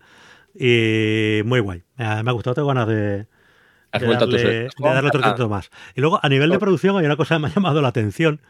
Porque, claro, el tema de los derechos de Catán ahora mismo pues es complicado. Eh, pues mucha gente dice, no, Asmodee ha comprado Catán. No exactamente. Eh, los derechos de Catán en inglés pertenecen a una empresa que se llama Catán, que hecha pues por, Sí. eh, creo que estaba ahí el hijo de Toiber y toda la movida, y eso es lo que ha comprado Asmodee, ¿vale? Eso ahora mismo es de- del grupo Asmodee. Pero los derechos en el resto de idiomas son de Cosmos. ¿vale? Y Cosmos lo licencia a quien le da la gana, aquí en España, pues a Debir, que es quien lo ha publicado toda la vida y, demás. Entonces, claro, esto es un juego que, es de Debir, con el sello de Debir y tal, pero una cosa que me ha llamado la atención es que el manual es exactamente igual a los manuales de Fantasy Flight Games. Te viene un manual básico y al lado un manual más gordo de referencia con todas las cositas ah, ya explicadas en detalle, excepciones y tal. Lo cual me llama mucho la atención porque entiendo que en un juego de Fantasy Flight pues puede ser una buena política, porque son juegos con muchas reglas y tal, pero tío, es un Catán. Es decir, no sé hasta qué punto hacía falta meterse en este berenjenal de los dos manuales. Pero yo creo que esa parte, evidentemente, debe venir de, de, los del Catán en inglés, del Catán Asmode, eh, esta distribución de, de, los manuales. No sé. Pues es que no, ya te digo que no lo Además que me acuerdo, me leí el manual básico eh, primero, que es lo que te lees, y dices, jolín, pues me ha quedado todo claro. Eh, venga, vamos a jugar. Jugamos, no nos surgió ninguna duda. Digo, pues el manual de referencia, no sé para qué. Luego lo he geado un poco por encima. Y no, lo que te dice está todo como muy sobreexplicado y muy al detalle, pero eh, realmente no es, no es necesario prácticamente. O sea, con meterle a lo mejor un par de paginitas más al manual normal ya lo tenían. Pero bueno, eh, eso, tiene pinta de, ser que lo, ha hecho la misma escuela que hace los manuales de, de Fantasy Flight. Sí, sí, sí, sí. Así que bueno, una, una curiosidad. Pero muy bien, de verdad, muy chulo. Bueno, pues a ver, que te cuento, te cuento, te cuento. Eh, bueno, voy a hablar de un, juego chiquitico de producción española. Me metí en el, en el Kickstarter que hicieron. Es un Jumble Young. Es un juego de la Charlie Factory. Y yo antes me había metido en un Kickstarter suyo que era, no me acuerdo cómo se llama, Rising the Throne, que era una especie como de homenaje velado a Juego de Tronos. Ese todavía le tengo, no le jugué. Pero el siguiente que sacaron era muy mono, de una pastelería para jugar con los niños. Había gatetes, había rosquillas, cruasanes y demás. Y dije, bueno, pues mira, oye, sale muy bien de precio, me voy a meter, que igual con la Peque esta lo convenzo algún día de jugar y tal. Y sí, es un juego que juego bastante también durante el confinamiento con la niña. Le ha gustado mucho eso de manejar la pastelería. Lo hemos jugado jugadores y nos ha funcionado bastante bien. Te comento cómo va. Eh, en el juego tienes una serie de cartas de pedidos. Se supone que tú estás gestionando, ayudando a tu abuela en la pastelería. Y tienes una serie de cartas de pedido y una serie de cartas de producto. Hay diversos tipos de producto. Hay tortitas, cruasanes, mermelada, eh, donuts, galletas, cookies de estas y tal. Hay cartas que tienen tres cookies, dos cookies, una cookie, tres tortitas, dos tortitas, etcétera. Y también hay gatos, que bueno, los gatos metes algunos que es para hacer un poco de puñeta a los demás. Y luego hay cartas de pedidos, clientes que te piden, pues mira, quiero cinco tortitas, cuatro croissants y lo que sea. En el juego despliegas una retícula de 3x3, 9 cartas, en el caso de jugar a dos jugadores, y de tres pedidos. A medida que aumentas el número de jugadores, haces una retícula más grande de pedidos y de, y de horno, que se llama, que se supone que son los productos que salen del horno. Montas la retícula y cada jugador tiene unas fichas suyas. Tú, en tu turno lo único que haces es colocar una de tus fichas, esto que son tarros de mermelada, creo que son lo que representan, eh, la colocas entre, en las esquinas que hay de la retícula, o sea, entre las cartas coloca siempre un tarro de mermelada. Lo que intentas hacer es obtener esas cartas. Para obtener esas cartas, cuando todo el mundo ha colocado sus fichitas, se va revisando de una en una. Esta carta, en eh, ¿quién tiene? Ah, bueno, pues tiene una ficha mía y una tuya. Empatamos, no pasa nada. Esta carta, dos fichas mías, una tuya, pues para ti.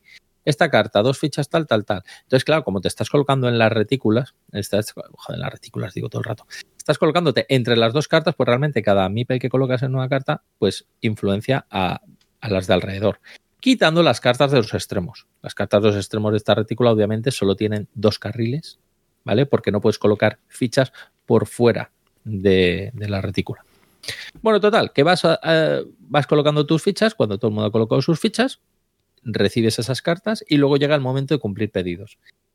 Hay dos, dos fases, por decirlo así, que es la de pillar cartas y luego hacer pedidos. Y hay dos cartas que representan si eres el nieto madrugador o el nieto eficiente. El nieto madrugador, si tú tienes esa carta, eres el primero que colocas uno de tus discos en la, en el horno para pillar producto. Si es el nieto eficiente, eres el primero que va a intentar cumplir algún, producto, algún pedido de los que ha hecho el cliente. A todo esto se le añade que antes de empezar la, ronda tiras el dado de la abuela. Es un dado con caras personalizadas donde eh, hay cinco caras que son los cinco tipos de productos, donuts, croissants, demás, y una cara de abuela que te está vigilando. Si te sale un tipo de producto, simplemente la abuela te va a dar una propina, te va a dar un puntito extra, una moneda, si cumples un pedido que incluya ese tipo de recurso. Por ejemplo, cookie. Pues si, haces un pedido donde venga una cookie, además de ganar los puntos normales de ese pedido, ganarás una moneda más. Pero si la abuela te está vigilando, lo que te está pidiendo es hazme los pedidos exactos, completos. ¿Por qué? A la hora de hacer tu pedidos, tú puedes entregar más producto del que te pide. Si un tío te pide cinco tortitas, cuatro croissants y tres galletas, y tú con las cartas que tienes al final le acabas entregando seis tortitas, pues porque tienes dos cartas de tres tortitas cada uno y aquí no te dan cambio, y cinco croissants y cinco galletas, cada carta pedido tiene dos puntuaciones. La puntuación de si la, entrega es exacta, que es más alta, pues nueve, diez puntos. Y la puntuación de si has entregado de más, que es una puntuación algo más baja, siete puntos, seis puntos, una cosa así. Cuando en el dado sale la abuela te está vigilando, la abuela no te deja hacer pedidos que no estén cumplidos de forma exacta. De la otra forma, bueno, más o menos la abuela dice, mira, hemos ganado algo, pero joder, deja de regalarle producto al cliente que, no crece de los árboles, la masa madre con la que hacemos esto. Y ese es el juego. Una vez acaba una ronda, se han hecho los pedidos, las cartas que queden en el horno se deshacen, se hace un nuevo horno, los pedidos que hayan podido quedar se quedan y se añaden pedidos nuevos y pasa otra ronda donde la gente se intercambian los papeles, ahora tú eres el niño eficiente, yo el madrugado, lo que sea, y vuelves a colocar tus fichas para conseguir nuevos productos. Eh, está la cartita del gato, que la cartita del gato es una carta que consigues que lo que haces en tu turno es lanzarse al rival para robarle al azar una de las cartas que él ha conseguido y ya está, entonces le quitas a las opciones de poder hacer un pedido y tú ganas una carta que igual ganas algo más. Y más o menos así es el juego. Cuando un jugador consigue cuatro pedidos exactos, la partida termina, es después de esa ronda y quien tenga más puntos gana. Eh, el juego de dos jugadores funciona bastante bien. Me ha gustado mucho jugarle con la Peque porque ha entendido muy bien cómo iba el juego. Eh, ha estado contabilizando muy bien cuando puede hacer pedidos completos y cuando no. Hay veces que sé que ya, pues hombre, porque es una niña de 6 años, eh, se encaprichan, joder, quiero conseguir esta pieza y yo lo veo y digo, pues, que no sepa que te interesa conseguir este producto porque ahora mismo no te vale. Pero bueno. Tiene el juego algunas cositas. Por ejemplo, la primera ronda es una ronda un poquito más de. O sea, en la primera ronda es muy probable que con las cartas que consigas en una primera ronda no te dé para cumplir los pedidos. Hay pedidos que te piden pocas cosas y te dan pocos puntos, pero como te salgan pedidos que te piden chorrocientos productos, tú es que aunque consigas todas las cartas que te interesan en la primera ronda, no vas a tener para cumplir nada. Con la primera ronda pillas del horno, mm, nadie hace producto, empieza la segunda ronda, donde ya tienes unos productos acumulados y se sumarán a los nuevos que consigas y ya podrás empezar a cumplir pedidos. Eh, entonces, eso sí que he visto yo que decir, joder, pues si me metes un poquito más sin media res en la partida, cada jugador ya empieza con unos productos base o con algo, pues ya podemos empezar a, meter materia más rápido y no tener que jugar una ronda para conseguir material. Hay unas cartas que son los tarros de mermelada que te sirven de comodín, te sirven para entregar, pues, pues eso, sustituir cualquier producto que te falte en un pedido. Yo lo estoy disfrutando. A la niña para mí ha sido un punto de evolución superior del tipo de juegos que le enseño y la niña lo ha cogido estupendamente y han sido partidas muy emocionantes. Se puede jugar a más jugadores, yo creo que habrá mucho más reto a dos jugadores, a más jugadores que a dos. A dos es un poco toma un DACA, vas colocando ahí, pim pam pim, y controlando un poquito más qué puedes y no puedes conseguir en la del horno de productos. Pero vamos, no tengo ninguna queja. La producción es excepcional. O sea, para lo que costó esto en el Kickstarter. O sea, a toda la gente del Kickstarter nos llegó una bolsa adicional con un montón de formas personalizadas. Mira lo que hablamos antes con este Meyer. Gatitos de madera, donuts de madera, tal, todo hecho con seal screen encima, todo pegado, todo.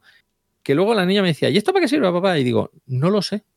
Y claro, lo he estado comprobando y digo, es cierto, es todos estos meeples adicionales que han hecho simplemente están creados para que sustituyas los meeples originales.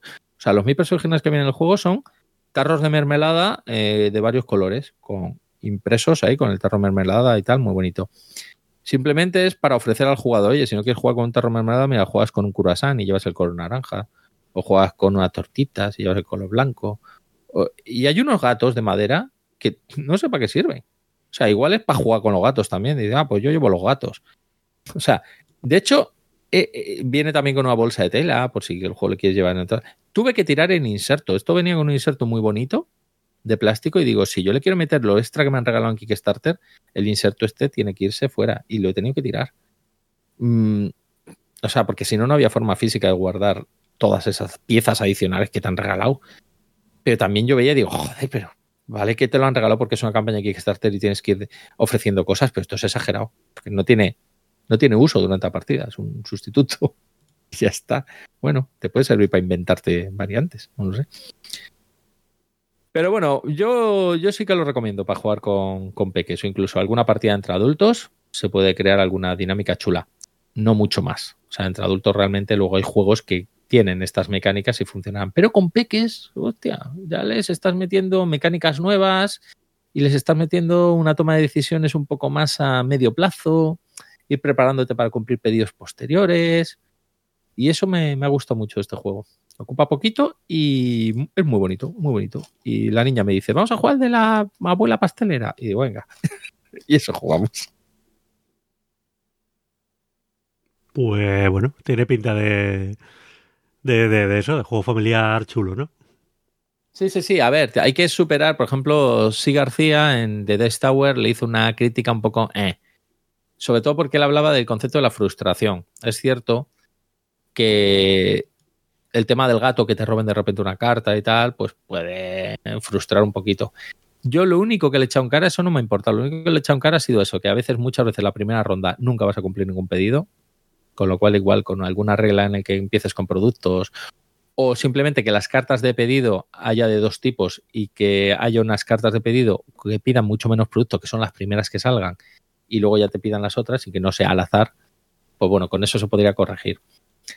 Y que en el caso de que como el, final de la partida llega cuando se acabe el horno o cuando un jugador consigue cuatro pedidos completos, en el caso de que jueguen niños y no estén muy pendientes de hacer pedidos completos, se puede alargar la partida bastante. O sea, de repente ya dices, hombre, este ya se coloca un juego de 45 minutos. Normalmente no, ya cuando sabes jugar lo ventilas en menos, pero aún así es un jueguito de media hora, ¿eh? Para jugar con peques, media horita, tenerles ahí, pues también cuesta. Pero bueno, funciona, funciona. Pues nada, muy bien. Pues mira, yo voy a hablar de, de, de, de, de, de... Mira, voy a hablar de un juego que jugué el otro día que se llama King's Force otra absoluta novedad del 2014, que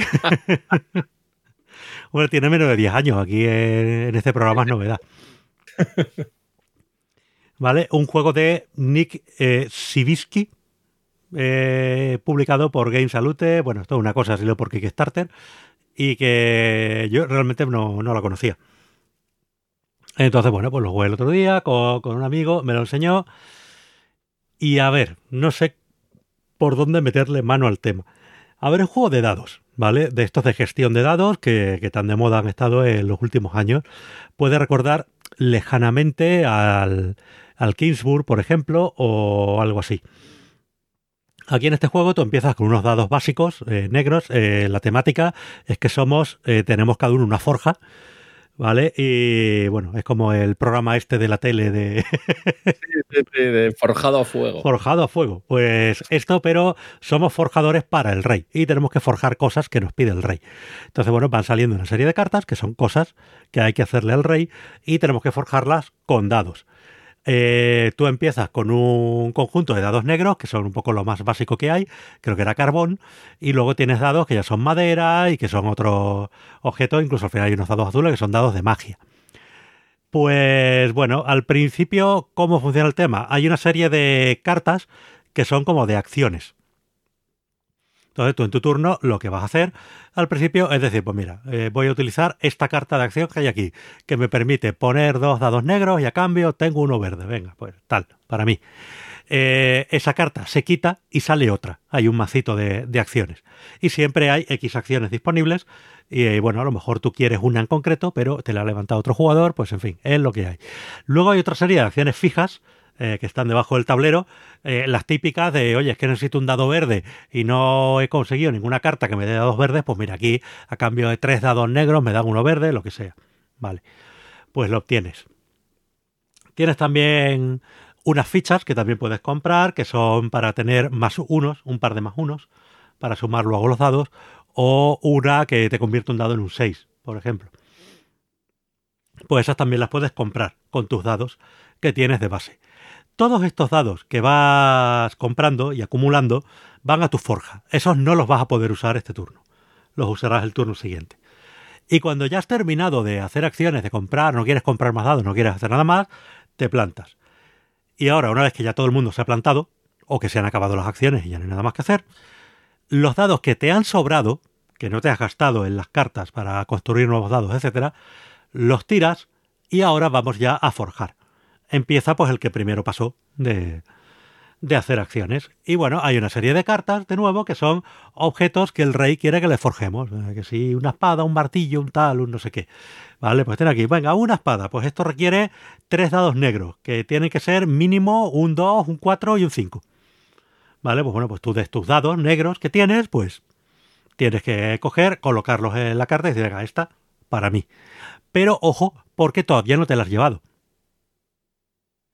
la carta, ¿vale? Tú a lo mejor has puesto justo un 2, un 4 y un 5. Esa carta para ti. Pero ahora llega el siguiente jugador y a lo mejor tiene dados más altos que tú. Y dice, no, pues yo quiero también esa carta, pongo mis dados que son más altos y me la llevo para mí. ¿Vale? O puede elegir otra de las cartas que haya en el display para ponerlas. Y así el juego acaba cuando alguien ha conseguido X eh, cartas de... ha conseguido forjar X objetos. ¿Vale? Luego el juego venía con un montón de expansiones y mini expansiones. Nosotros, por ejemplo, jugamos una que es la Forja de la Reina, que los objetos son diferentes y además de eh, simplemente hacerlos y ya está, te da cada uno de ellos una ventaja. Pues esto es un más uno para dos verdes, esto tal, esto no sé qué. Pero bueno, básicamente es el mismo juego. Claro, ¿qué pasa? Es un juego que si te gustan este tipo de juegos de dados, pues te va a gustar porque hay un cerro de dados de un montón de colores, un montón de acciones distintas para transformar los dados, eh, un montón de cartas que forjar y demás. En ese aspecto está muy bien. Pero yo es que tengo un problema con este tipo de juegos que es el exceso de azar. Porque, vale, eh, yo tengo X dados negros, tú tienes los mismos, los tiramos los dos y a ti ya te salen los dados suficientes para comprar cartas y a mí no. Y tengo que andar transformándolos con otras herramientas, utilidades que tenga, pero que a lo mejor no tengo en ese momento algo para darle la vuelta a un dado verde o sumarle un más uno o lo que sea y lo necesito y de repente me quedo sin forjar esa carta que yo quería. Eh, a mí es que me frustra mucho, me pasa en el Kingsburg también, me pasa en el Uncron Kragen, aunque no sea exactamente igual, pero bueno, este tipo de juegos de donde hay un montón de dados que te sirven para conseguir otros dados y para conseguir cosas para alterar los resultados de los dados y tal, me agotan. Me agotan mucho porque eso, al final depende mucho del azar. Es lo que me pasó en su momento, por ejemplo, con el Warriors, eh, que luego derivó en el sistema este de Dice Masters, creo. Sí, sí. Que, es eso, dice, vale, pues yo estoy aquí peleando para conseguir mi dado eh, del dragón o del superhéroe tal en el Dice Masters, etcétera pero luego ya no solo ese dado va a la bolsa y me sale al azar, sino que tengo que tirarlo y a ver qué me sale. Me puede salir la cara buena o la cara mala. Y es como un doble azar dentro del deck building, que aquí en este caso la mecánica no tiene nada que ver, no es un deck building, pero es lo mismo.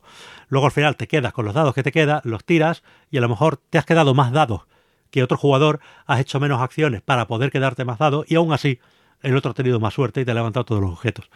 Y dices, vale, pues bien.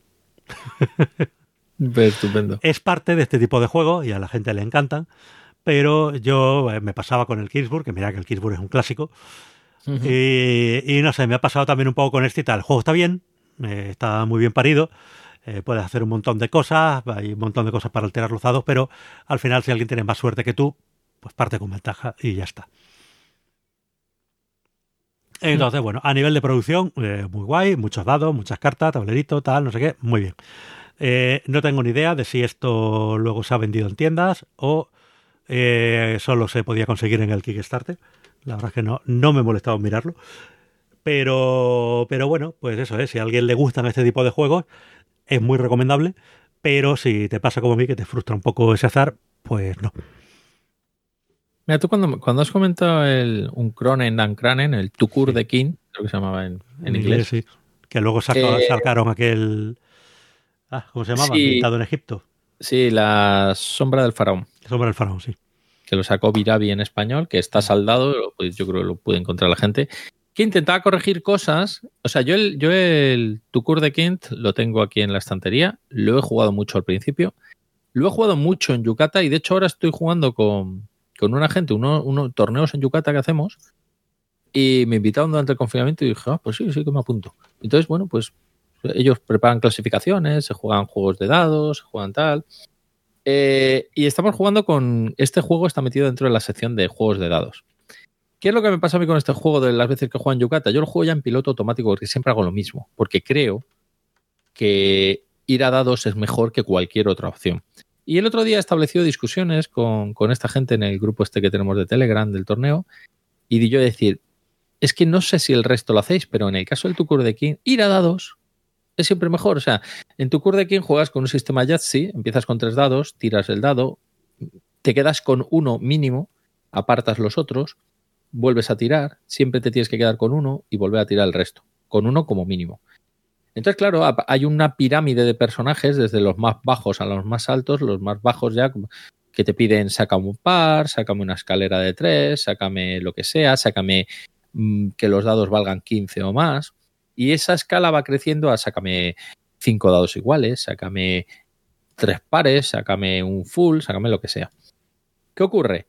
Los personajes que tienes en la escala, los hay que te dan dados adicionales. Por ejemplo, te dicen, si me sacas un par, mm, pillas esta carta que te añade un dado extra. O sea, que a partir de ahora tirarás cuatro en lugar de tres. Pues estupendo.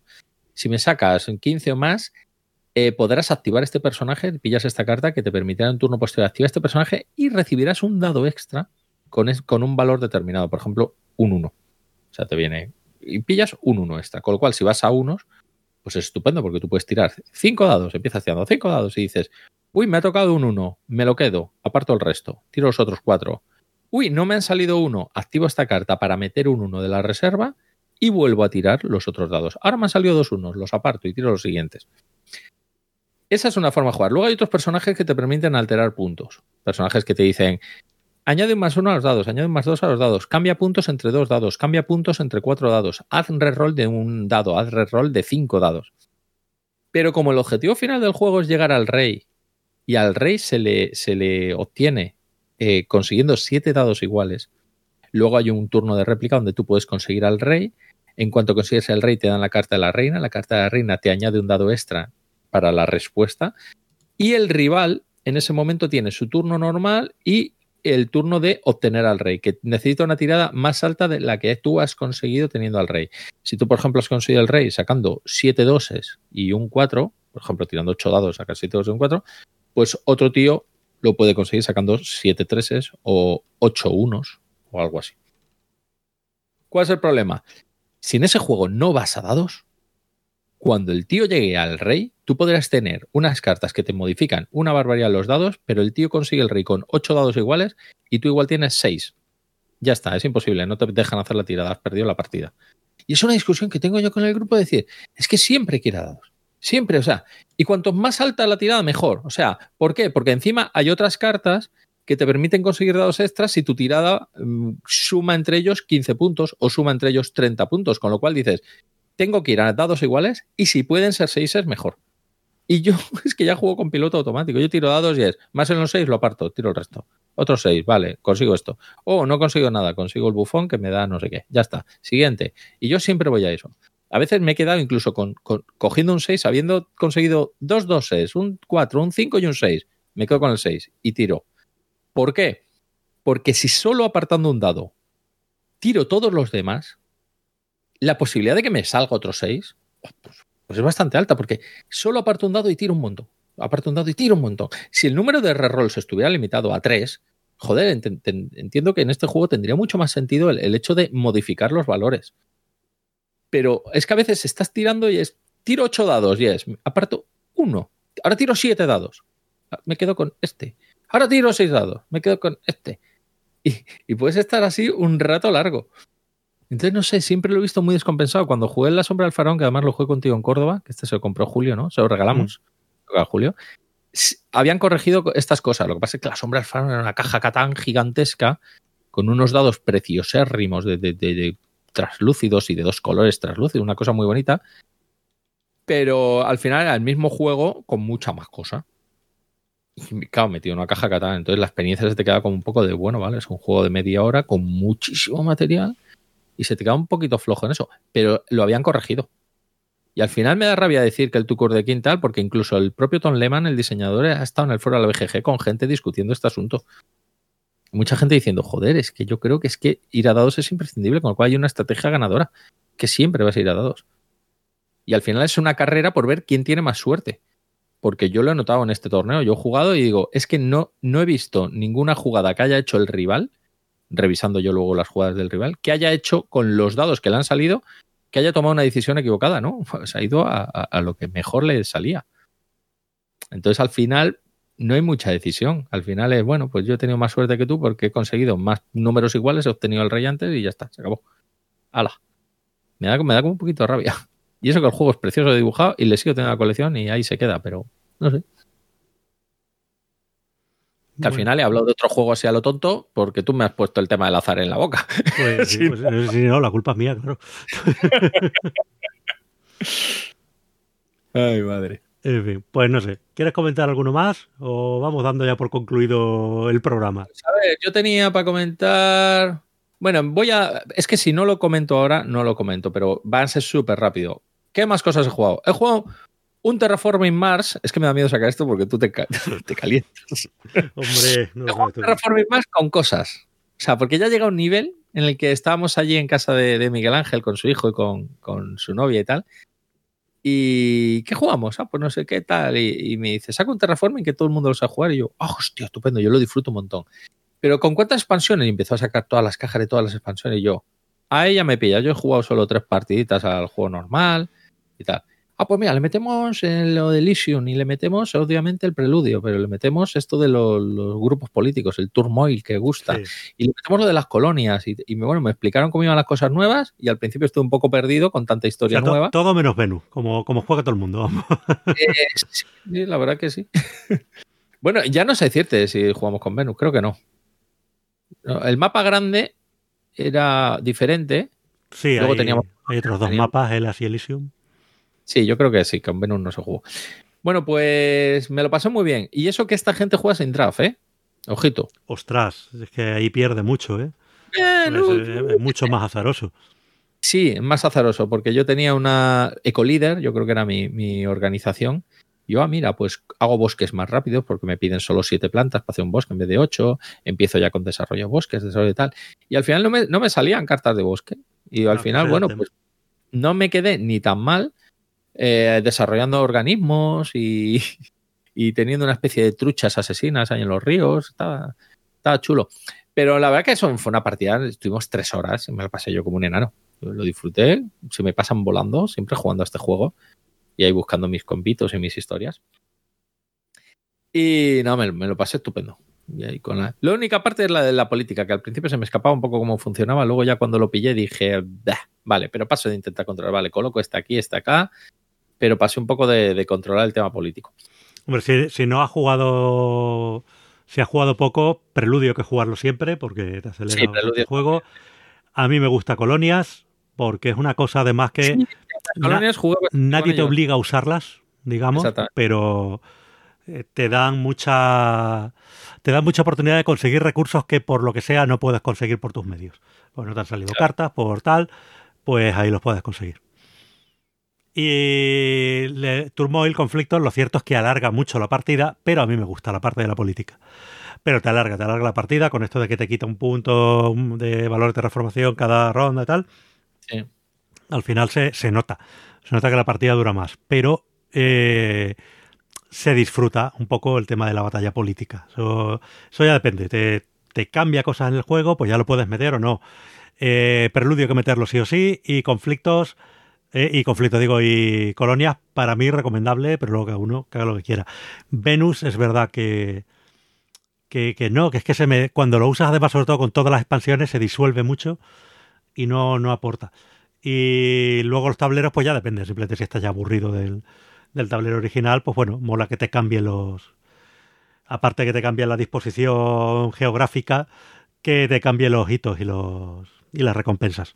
Para añadir un poquito de, de variedad y que no todo el mundo vaya por lo mismo al principio. Claro, claro, y bueno, pues, pues lo que te digo, jugamos sin draft, yo ya sé que la mejor forma es jugarlo con draft, pero esta gente nunca la había jugado con draft, ¿eh? Y la han jugado bastantes veces. Y nada, bueno, sí, es verdad. que pi- pierde mucho porque tienen mucho azar. Por ejemplo, en un draft, eh, en una ronda normal se, se dan cuatro cartas. Imagínate que cuatro jugadores.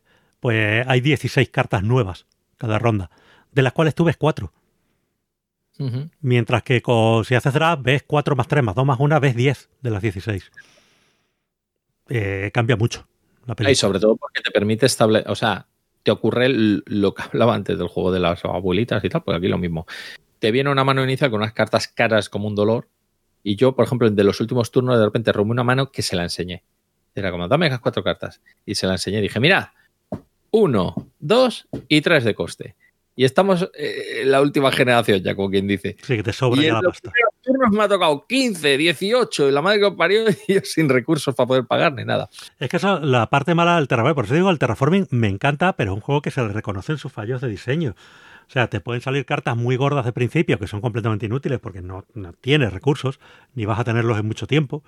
Eh, y luego a lo mejor al final te salen cartas que ya ni siquiera se pueden jugar legalmente porque sus requisitos ya, Sí, es verdad. sí, ya han sido superados. Entonces dices, jolín, esto.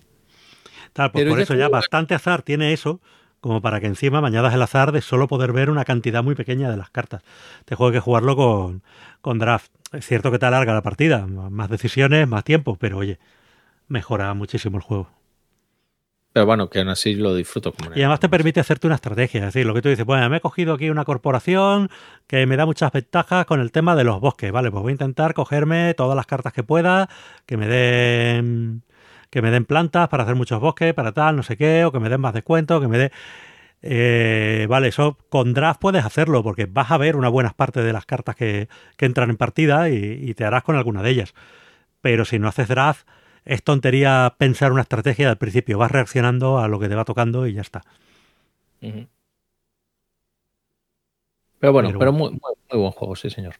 Eh, jugamos ese y no, ese día no jugamos nada más porque este tal. Pero bueno, otro que voy a comentar rápidamente, el Lance Hunter de Stefan Dorra, Hombre, clásico, clásico. clásico, que además va a ser ahora reeditado por Ediciones Primigenio con un grafismo nuevo, que realmente, bueno, el grafismo que han hecho está muy chulo, pero siguen siendo un faro con ovejitas con flotadores. Y este les encantó. Bueno, y estaba la versión antigua de los cerdos, Ahí está. que eran cerditos. con snorkels. Y, y nada, la verdad es que el Lance Hunter es maravilloso. Un juego, pues yo creo que es de 3 a 5 jugadores. Y yo creo que cuanto más lo juegues, mejor. Yo creo que 4, o 5 es, es buen número.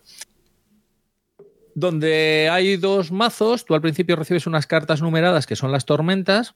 Y cada, cada carta tiene un flotador, medio flotador o cero flotadores. La mano que recibes de todas las cartas, te pones a contar los flotadores, me seis y medio. Bueno, pues recibes seis flotadores. Y hay unas cartas de flotadores que son tus vidas. Y otro jugador que tenga otra mano, pues igual recibe cuatro o cinco. Esto está estructurado de una forma matemática en la que las cartas de los extremos son más fáciles jugarlas para bien y para mal, para librarte y para superar y para ganar. Con lo cual, las cartas de los extremos no tienen flotadores y las cartas del medio, que son las más chungas, te incorporan flotadores completos, como quien dice. Lo genial del juego es que tú juegas eh, una ronda con tu mano entera, se anotan puntos al final de la partida, se pasa tu mano al jugador siguiente, tú recibes la del jugador anterior y vuelves a jugar otra ronda. Así que acabas jugando siempre una ronda con la mano de todos los jugadores. Así ya no puedes quejarte tanto del concepto de la suerte, de joder, mi mano es una mierda, la suya es mejor porque tiene números más extremos, lo que sea. Y dices, vale, bueno, tú tranquilo que vas a jugar con mi mano cuando te toque y a ver qué tal lo haces, a ver si lo haces mejor que lo que he hecho yo. El juego es tan sencillo como se saca al principio en una baraja, se sacan dos cartas y las cartas van numeradas del 1 al 12, es el nivel de la marea que hay en el faro. Y cada jugador escoge de su, de su mano de, creo que son 10 cartas las que tiene cada jugador, pone una boca abajo, se desvelan todas a la vez. El jugador que ha jugado la carta más alta gana una de esas dos cartas que hay en el centro. El segundo jugador que haya jugado la carta más alta coge obligatoriamente la otra. Y esas cartas del nivel del agua tú las colocas unas sobre otras delante tuyo. Y por ejemplo, si en la primera ronda han salido un 5 y un 10 de nivel del agua, pues el que más juega, el que más ha jugado, ah, no, perdón, el que ha jugado la carta más alta coge la carta más baja, coge el 5. Y el segundo que ha jugado la carta más alta coge la que queda, el 10. Ahora se revisan entre todos los jugadores cuál es el nivel del agua que tienes delante tuyo y el que tenga el nivel del agua más alto se le ahoga una abejita o pierde un flotador. Y se pasa a la siguiente ronda, se sacan otras dos cartas al centro de la mesa, cada jugador coge una carta de su mano, la pone boca abajo y así. Y es maravilloso, es maravilloso porque si tú de repente tienes el nivel 12, que es el nivel máximo de agua, estás desesperado por pillar cualquier número. Cualquier número, da igual, algo que te baje ese 12, porque tú el número que coloques lo colocarás encima del 12 y bajarás. Y si hay otro jugador que tiene el 10, que está encantado que tú tengas el 12 porque tú vas a ir perdiendo flotadores mientras tengas el 12. De repente tú dices, joder, pues, pero he ganado este turno y mi 12 lo he bajado a un 4. Y tú el 10 no has ganado nada y te has quedado con el 10. ¿Cuál es el número más alto que tienen todos? El 10. Pues vale, enhorabuena, has perdido un flotador.